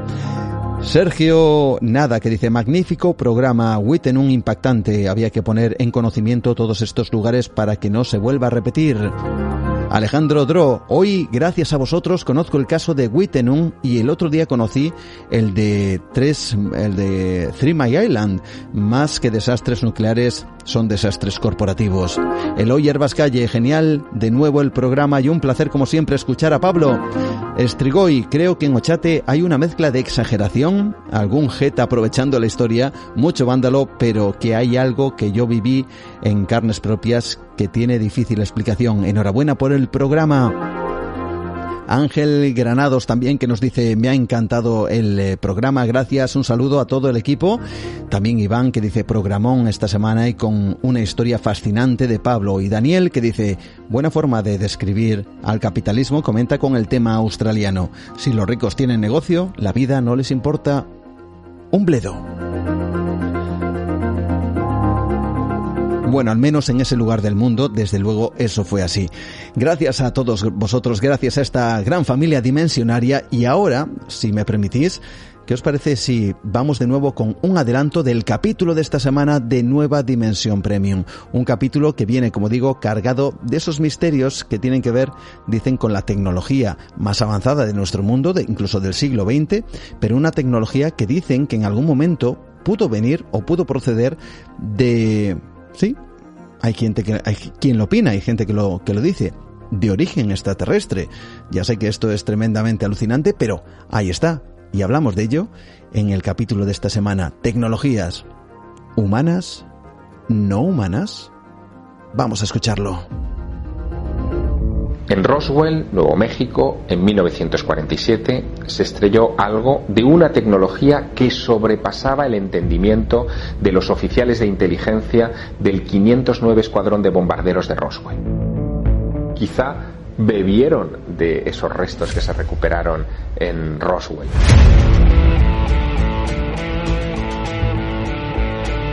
Hay rumores de que hicieron algo llamado digloque, la campana. Pudo muy bien haber existido. Era un aparato que creaba un campo electromagnético que al parecer podía manipular la gravedad y puede que incluso le permitiera levitar. El ejército se llevó los restos, los estudió y de ahí surgió el boom tecnológico del siglo XX. Tenemos ya los medios para hacer viajes interestelares, pero ese material está protegido en proyectos encubiertos.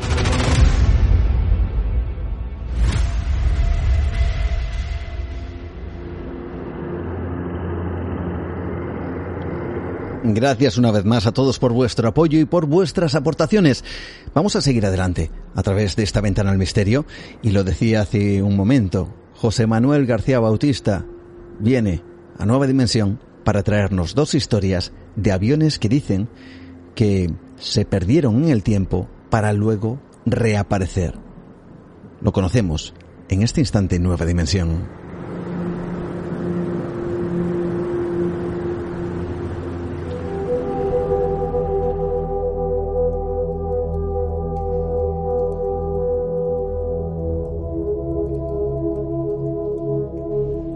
Hoy te quiero hablar de misterios del aire, de misterios en torno a aviones que desaparecieron y que aparecieron inexplicablemente.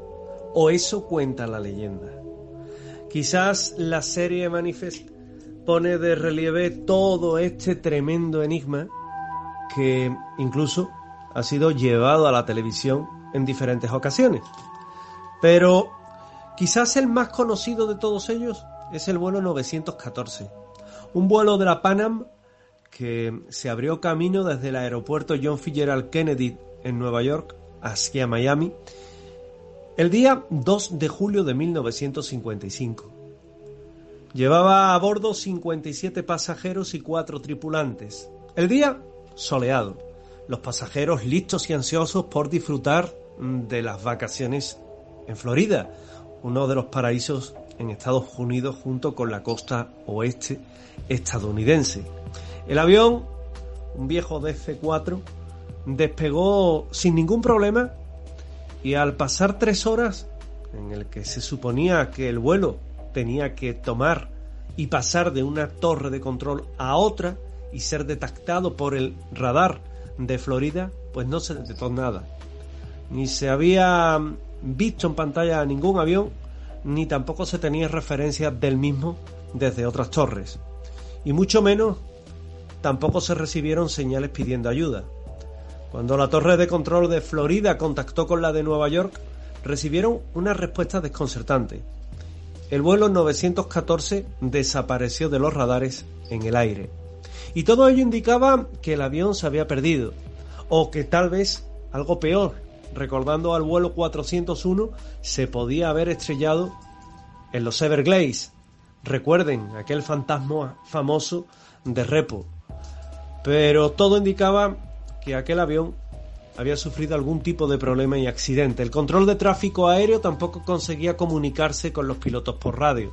Y el DC-4 simplemente se desvaneció en el aire, sin dejar rastro. Ni personas, ni aparato, nada. La investigación, cuenta la historia, se abrió de inmediato. La ruta del avión incluía volar sobre el Océano Atlántico y la única explicación que encontraron en ese momento fue la de que el avión se había estrellado en algún punto del mismo. Se desplegaron equipos de rescate, la Guardia Costera exploró las aguas, no tuvieron suerte y no se encontró ni una sola pieza del avión perdido, lo cual nos recuerda a otros aviones como la de la Malaysian Airlines que también corrió una suerte similar. Los investigadores solo pudieron encogerse de hombros, consternados. 61 personas desaparecieron en aquel DC4 maldito. Finalmente, el caso nunca se resolvió. Nunca hubo declaración oficial de aquel avión, ni de su presunto accidente, ni nada, de nada, de nada. Sin embargo, la historia cobra un giro dramático cuando el 9 de septiembre de 1992, en un día normal para Juan de la Corte, controlador de tráfico aéreo en el aeropuerto de Caracas, iba a vivir una de las experiencias más extrañas de su vida. Estaba dando comentarios sobre un bulo en curso cuando sucedió algo extraño. De la nada surge un punto en el radar. Era extraño ver cerca de un aeropuerto civil algo así, sobre todo cuando surge de la nada que se atribuían a pruebas o ingenios militares. Pronto él y sus compañeros pudieron verlo con sus propios ojos. En principio parecía un avión normal, pero a medida que se acercaba pudieron ver que era algo muy antiguo. Se trataba de un viejo McDowell Douglas, un DC-4, con ya bastantes décadas a sus espaldas, de hélices en lugar de turbina y que esos aviones se habían quedado ya obsoletos. Recuerden, año 1992 y nuestro DC-4 de la Panam desapareció en 1955. Eso no fue lo más raro. Apenas empezaba lo extraño. La verdadera confusión llegó cuando el piloto de la misteriosa nave contactó con Torre y le preguntó que dónde estaban. El responsable de la situación, Juan de la Corte, respondió que estaban acercándose al aeropuerto de Caracas, en Venezuela, y le preguntó que a dónde se dirigía el vuelo. Hubo una pausa al otro lado y el piloto respondió, somos el vuelo 914 de la Panam, con rumbo desde Nueva York a Miami, en Florida, con una tripulación de 4 y 57 pasajeros a bordo. Esto tomó por sorpresa al control de tráfico aéreo que se preguntó ¿qué hacía un vuelo de la Panam a 1700 kilómetros de su punto de destino? ¿Cómo habían llegado hasta ahí? De la corte se apresuró a hacer unas cuantas de preguntas más al piloto y lo que escuchó lo dejó desconcertado. El piloto dijo que su vuelo estaba programado para aterrizar en el aeropuerto de Miami a las 9.45 am del 2 de julio de 1955. La torre de control creía que aquello era una broma y se tornó en completo silencio. Antes de pedir cualquier cosa, el control de tráfico aéreo despejó la pista para que el avión aterrizara. De la corte no sabía qué hacer. Pensó que se había vuelto loco, que eso era irrelevante, ya que traía consigo pasajeros a bordo y había que hacerlo aterrizar por la seguridad del mismo. Las unidades terrestres fueron de inmediato llamadas a ayudar a los pasajeros y el avión aterrizó sin problema. Cuando aterrizó desde la cabina del piloto le dijeron que en qué día estaban y le respondieron que el 9 de septiembre de 1992. Una pausa más larga se hizo en aquel aparato. Cuando el personal de tierra se acercó, la voz desconcertada del piloto le dijo ¿Qué estáis hablando? Y fue entonces cuando se escuchó llamar precisamente al avión para que bajaran los pasajeros y atenderlo. Aquella voz se tornó dubitativa y en unos segundos aquel avión cobró potencia en sus motores, volvió a volar, volvió a despegar y desapareció igual que había aparecido. No se encontró ni rastro del DC-4, nunca más se supo de él. Solo se supo que había aterrizado a 1700 kilómetros de su punto de origen. Bonita historia la que le he contado, ¿verdad? Pues evidentemente esto se cuenta en el mundo del misterio como una desaparición y aparición milagrosa. Sin embargo, el vuelo 914 nunca existió, porque muy pronto comenzaron a darse todo tipo de informaciones, se hizo prácticamente una noticia viral, y la noticia es tan viral como falsa, puesto que se convirtió en una leyenda urbana, en un relato inventado de una revista que era Evening News, que solía inventarse este tipo de historias y que en aquella ocasión pues se le dio más credibilidad de la cuenta. Aterrizó nada más y nada menos que 37 años después de haber despegado. Y claro, mm, esto nos recuerda a la famosa serie que ahora podemos ver en televisión, en Netflix, y que nos habla de Manifest, de aquellos que desaparecieron en un vuelo y aparecieron cinco años después. Sin embargo, el vuelo 914 no existió, no está en los libros de registro, no existió un vuelo aquel día que despegara del aeropuerto de Nueva York con destino a Miami y por supuesto todo fue un invento de la revista Evening News. Otro relato interesante es el que viene a ocurrir con el vuelo 502. Esta vez más cerca, entre Bilbao y Santander. Y es que sucedió hace ya bastante tiempo, cuando precisamente un avión, hace ya 43 años, en enero de aquel ya lejano año, el vuelo 502 de la aerolínea local Aviaco, Aviación y Comercio, sufrió lo que se llama un viaje espaciotemporal.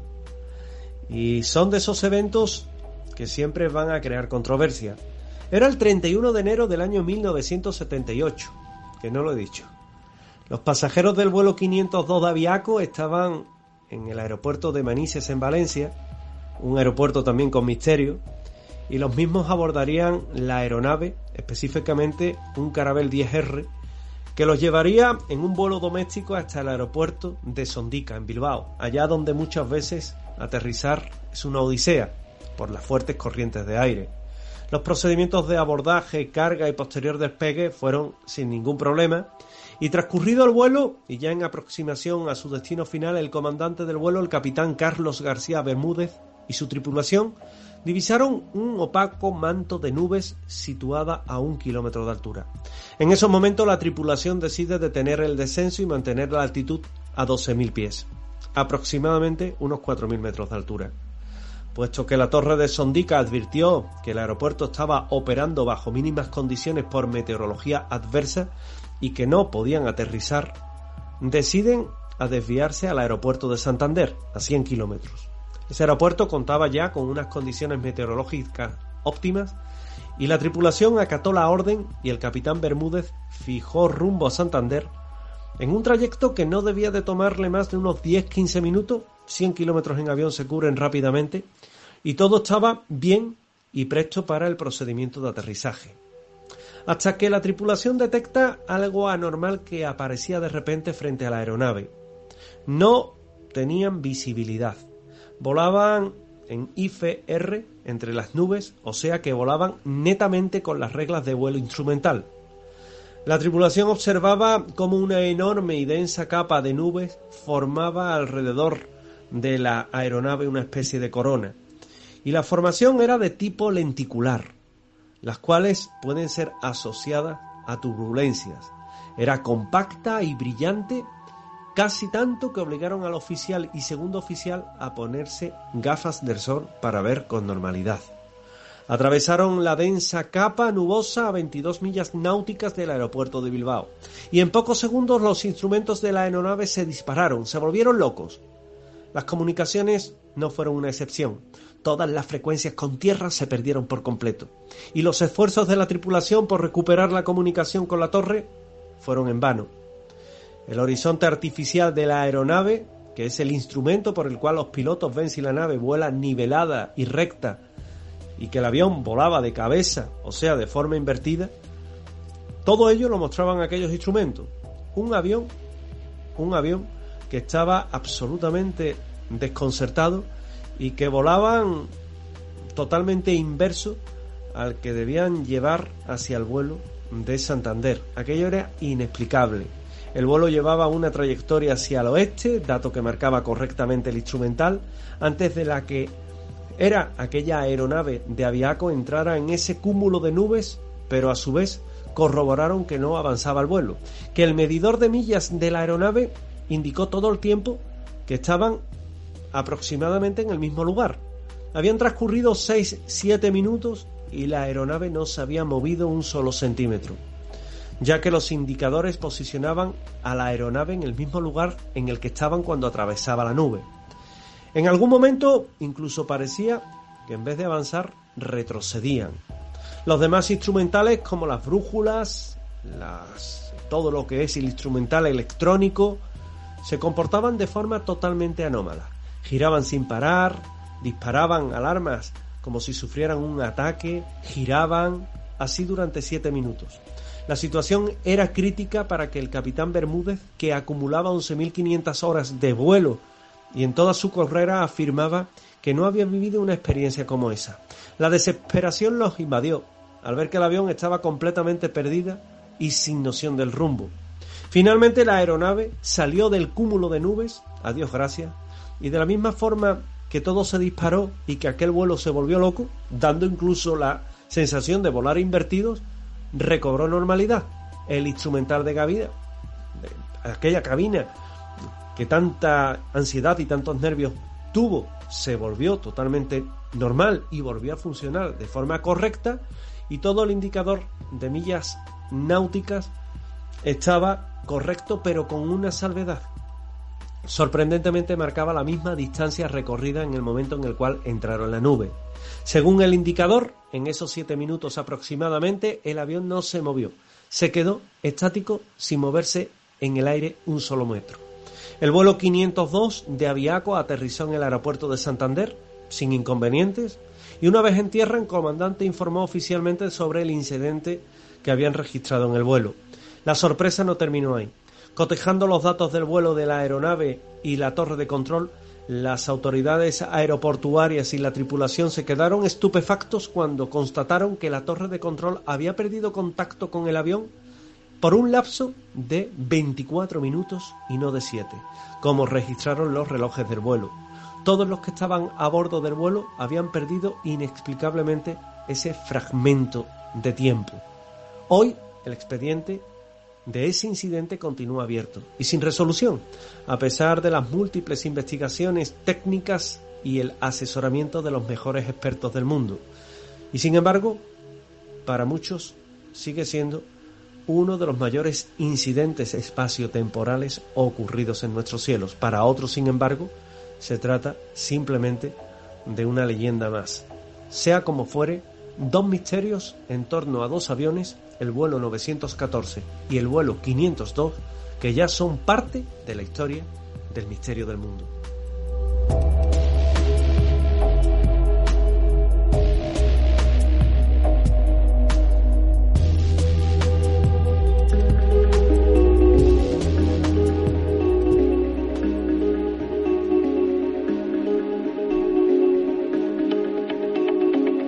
Esos misterios que tanto nos gustan y que trae de vez en cuando José Manuel García Bautista para sorprendernos o para recordarnos que todavía existen cosas que merece la pena, yo creo que volver atrás, nunca mejor dicho, sobre todo teniendo en cuenta el tema que nos ha traído, volver atrás en el tiempo para recuperar estas historias, unas leyenda, otras aparentemente realidad y que están ahí, plasmadas en el mundo del misterio. Seguimos avanzando, entrando prácticamente ya en la recta final de Nueva Dimensión. Me gustaría que en esta ocasión nos fuéramos hacia el mundo de la ciencia porque evidentemente hay muchas cosas que están por encima de nosotros y que aún quedan por explorar.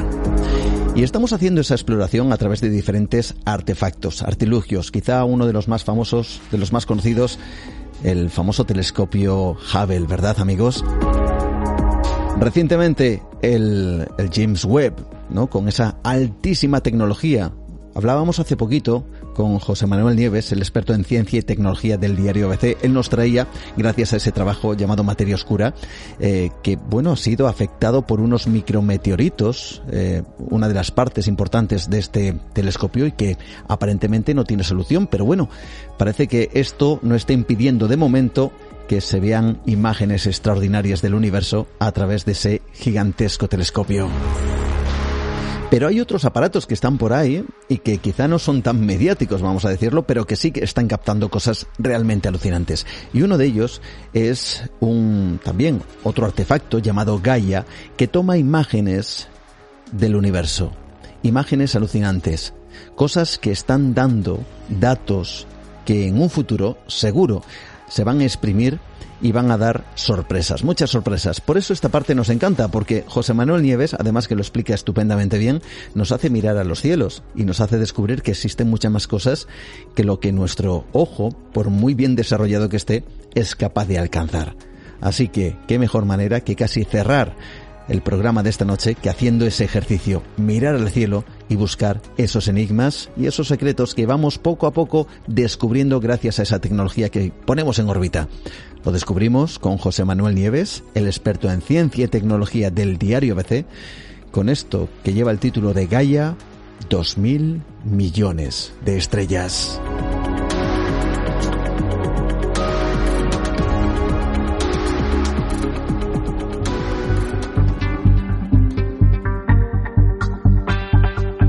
Hace apenas unos días, la Agencia Espacial Europea, la ESA, ha dado a conocer el tercer set de datos del satélite de observación Gaia.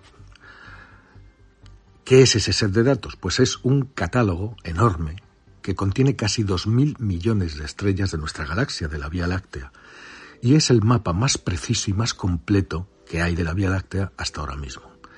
El mapa viene acompañado de la publicación de por lo menos 50 artículos, pero eso solo es el principio, porque en los próximos meses se publicarán otros cientos de artículos aprovechando y exprimiendo la enorme cantidad de datos que Gaia proporciona.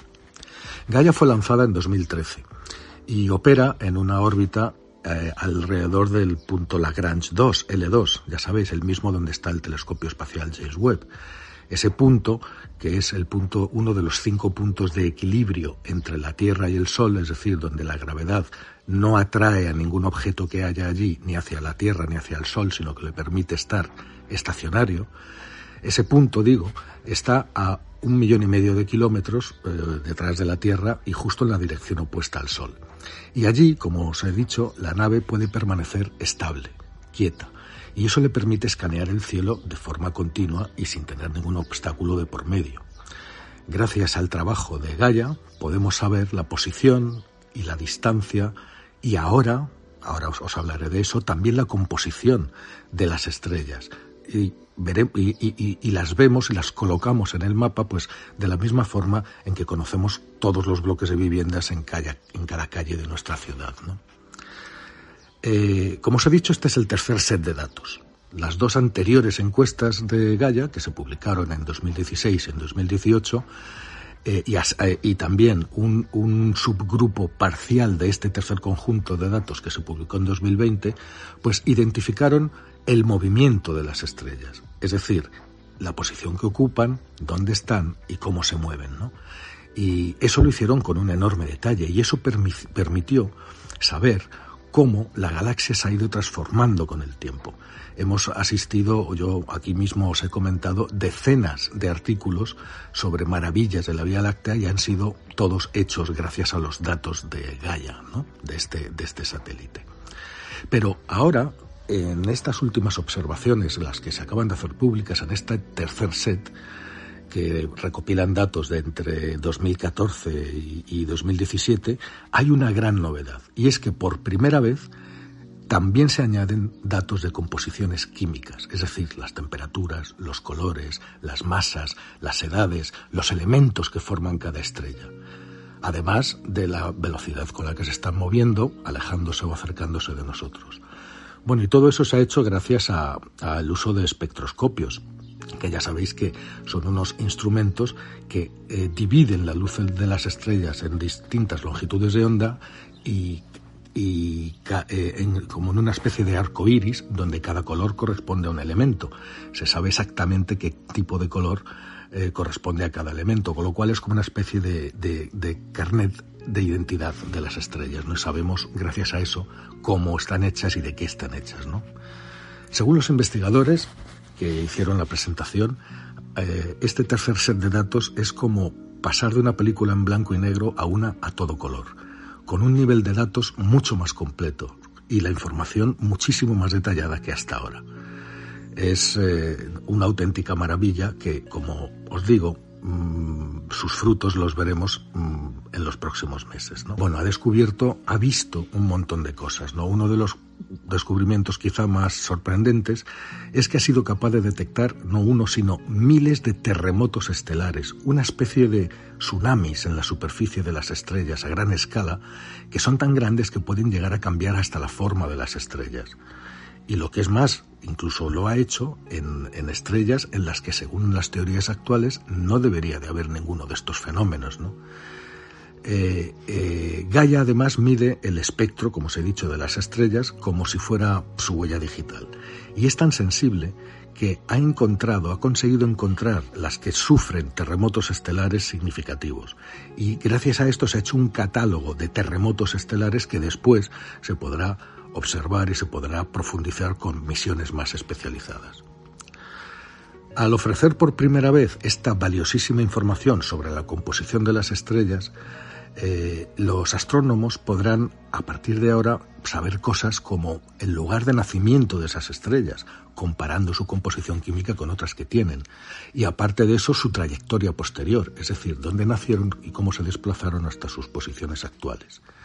Por ejemplo, algunas estrellas de nuestra galaxia están hechas de material primordial, elementos muy ligeros como el hidrógeno o el helio, es decir, material original del Big Bang, pero otras, como es el caso del Sol, contienen material creado por generaciones anteriores de estrellas, materiales más pesados, ¿no?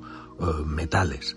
Y eso no estaba en el Big Bang, con lo cual sabemos que nuestro Sol, por ejemplo, es una estrella por lo menos de tercera o cuarta generación es decir, otras estrellas antes que el Sol, generaron esos materiales dentro de sus núcleos, explotaron como supernovas, liberaron esos materiales al espacio y cuando se volvió a condensar una nube y se formó otra estrella, nuestro Sol contenía esos materiales. Las estrellas originales no. Pues resulta que Gaia ha visto que las estrellas que están más cerca del centro y del plano galáctico, pues son más ricas en metales en comparación con las que están más lejos. Esto nos va a decir mucho sobre la historia y la evolución de nuestra galaxia. Eh, esto eh, revela, por ejemplo, pues los procesos de migración y cómo se formaron también galaxias externas. y también muestra que nuestro Sol y que todos nosotros pertenecemos a un sistema que está cambiando continuamente, un sistema que está formado gracias a la unión de un montón de estrellas variopintas y gas procedentes de distintos lugares. Ahora podemos saber de dónde viene cada una y cómo se formó nuestra galaxia. Dentro de estos 50 artículos que acompañan a, esta publicación de datos, eh, pues también hay un catálogo de estrellas binarias que están formadas por dos estrellas, ¿no? Y ni más ni menos que facilita la masa y la evolución de más de 800.000 sistemas de parejas estrellas de este tipo, ¿no? Pero no solo eso, también se incluye un nuevo estudio que comprende 156.000 asteroides dentro de nuestro sistema solar. y que profundiza, por lo tanto, en el origen de nuestro sistema solar y de nuestros planetas. Además de eso, también revela información sobre 10 millones de estrellas variables, así como sobre cuásares y galaxias lejanas, más allá de nuestro propio vecindario cósmico. Por ejemplo, se ha publicado un catálogo con estos datos de estrellas variables alrededor de Andrómeda, la galaxia vecina eh, enorme que tenemos a dos millones y medio de años luz de distancia. Bueno, pues estos datos van a permitir determinar con mucha precisión cómo va a evolucionar esta galaxia hasta que, inevitablemente y como sabemos, termine chocando con la nuestra dentro de cuatro mil millones de años. Sin duda, muy sorprendente, pero lo más alucinante de todo no es ahora, llegará en los próximos meses, cuando los científicos expriman los datos que han dado a conocer en esta tercera, tercer set de datos y obtengan nuevas y sorprendentes, seguro, conclusiones. Ese mapa puede ayudar a los astrónomos a reconstruir la estructura y la evolución pasada de nuestra galaxia durante miles de millones de años y además les ayudará a entender mucho mejor el ciclo de vida de las estrellas, de dónde viene cada una, qué flujos de estrellas, qué estrellas hay dentro de nuestra galaxia que proceden de otras, las colisiones antiguas que ha tenido nuestra galaxia. Nuestra galaxia es una galaxia caníbal y se ha comido por lo menos a cuatro o cinco galaxias más pequeñas. Bueno, pues gracias a los datos de Gaia vamos a poder saber dónde están esas estrellas supervivientes de esas galaxias que la nuestra se tragó.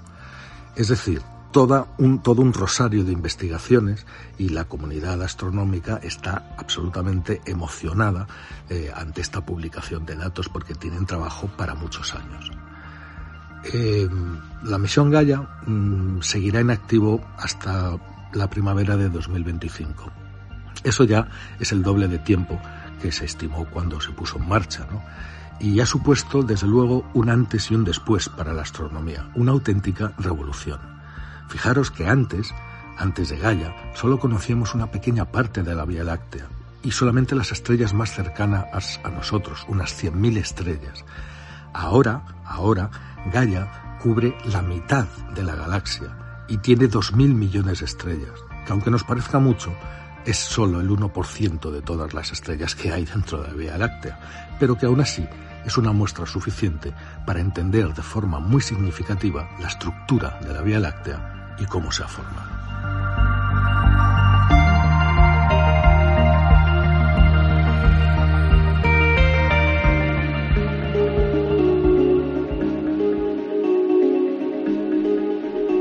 Como siempre, José Manuel Nieves sorprendiéndonos con todos estos datos, con todas estas informaciones que muchas veces, y es cierto, pasan desapercibidas porque, bueno, existen otras noticias que son de más impacto, de más calado a nivel eh, social, a nivel global, y es cierto que este tipo de cuestiones se quedan casi casi en el ámbito científico, pero son tremendamente interesantes. Por eso lo traemos aquí en Nueva Dimensión, por eso nos hacemos eco de esa materia oscura y por eso José Manuel Nieves viene al programa para demostrarnos que todavía el ser humano no solo es el ser humano de las guerras, no solo es el ser humano de las hambrunas, no solo, no solo es el ser humano de las injusticias, sino que también es el ser humano de la exploración, del conocimiento, del intentar averiguar qué hay más allá para quizá, ojalá sea así, utilizarlo a nuestro favor.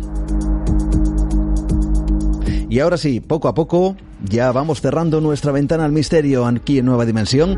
Como siempre, nuestras vías de contacto abiertas para todos vosotros en Facebook, mi perfil personal Juan Gómez Ruiz, en Twitter, arroba Nueva de Radio, en Instagram, Nueva Dimensión Radio o nuestro email nueva de radio arroba gmail.com. Y como siempre, con esta sintonía que ya está sonando por aquí, lo digo, cerramos poco a poco nuestra ventana al misterio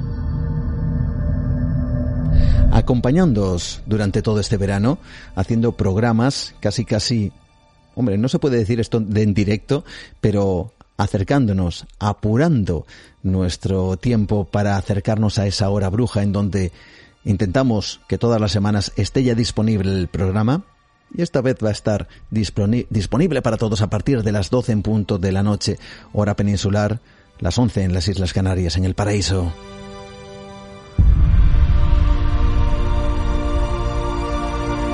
Los universos explorados que tienen que ver con la música, que tienen que ver con ciertos personajes convertidos ya en leyenda y también con el misterio que ha rodeado su vida y su muerte. En esta ocasión, John Lennon.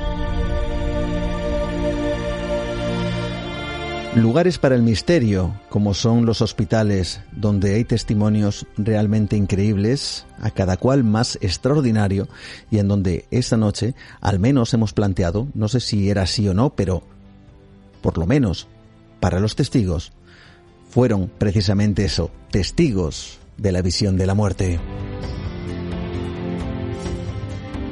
Viajando a través del tiempo, con esos dos expedientes que nos ha traído José Manuel García Bautista, esos dos extraños y misteriosos episodios, uno leyenda, otro dicen que realidad, con aviones que han perdido tiempo en vuelo, incluso años. Y finalmente esta mirada hacia los cielos con Gaia y con esos dos mil millones de estrellas. Hasta aquí el programa de esta semana de Nueva Dimensión. Muchísimas gracias por estar ahí, por acompañarnos. Gracias a todos los que queréis dar el salto a Nueva Dimensión Premium. De verdad, gracias por vuestras aportaciones. Y nos encontramos dentro de siete días, una vez más aquí, también en verano, porque si el misterio no se toma vacaciones, ya sabéis que nosotros tampoco.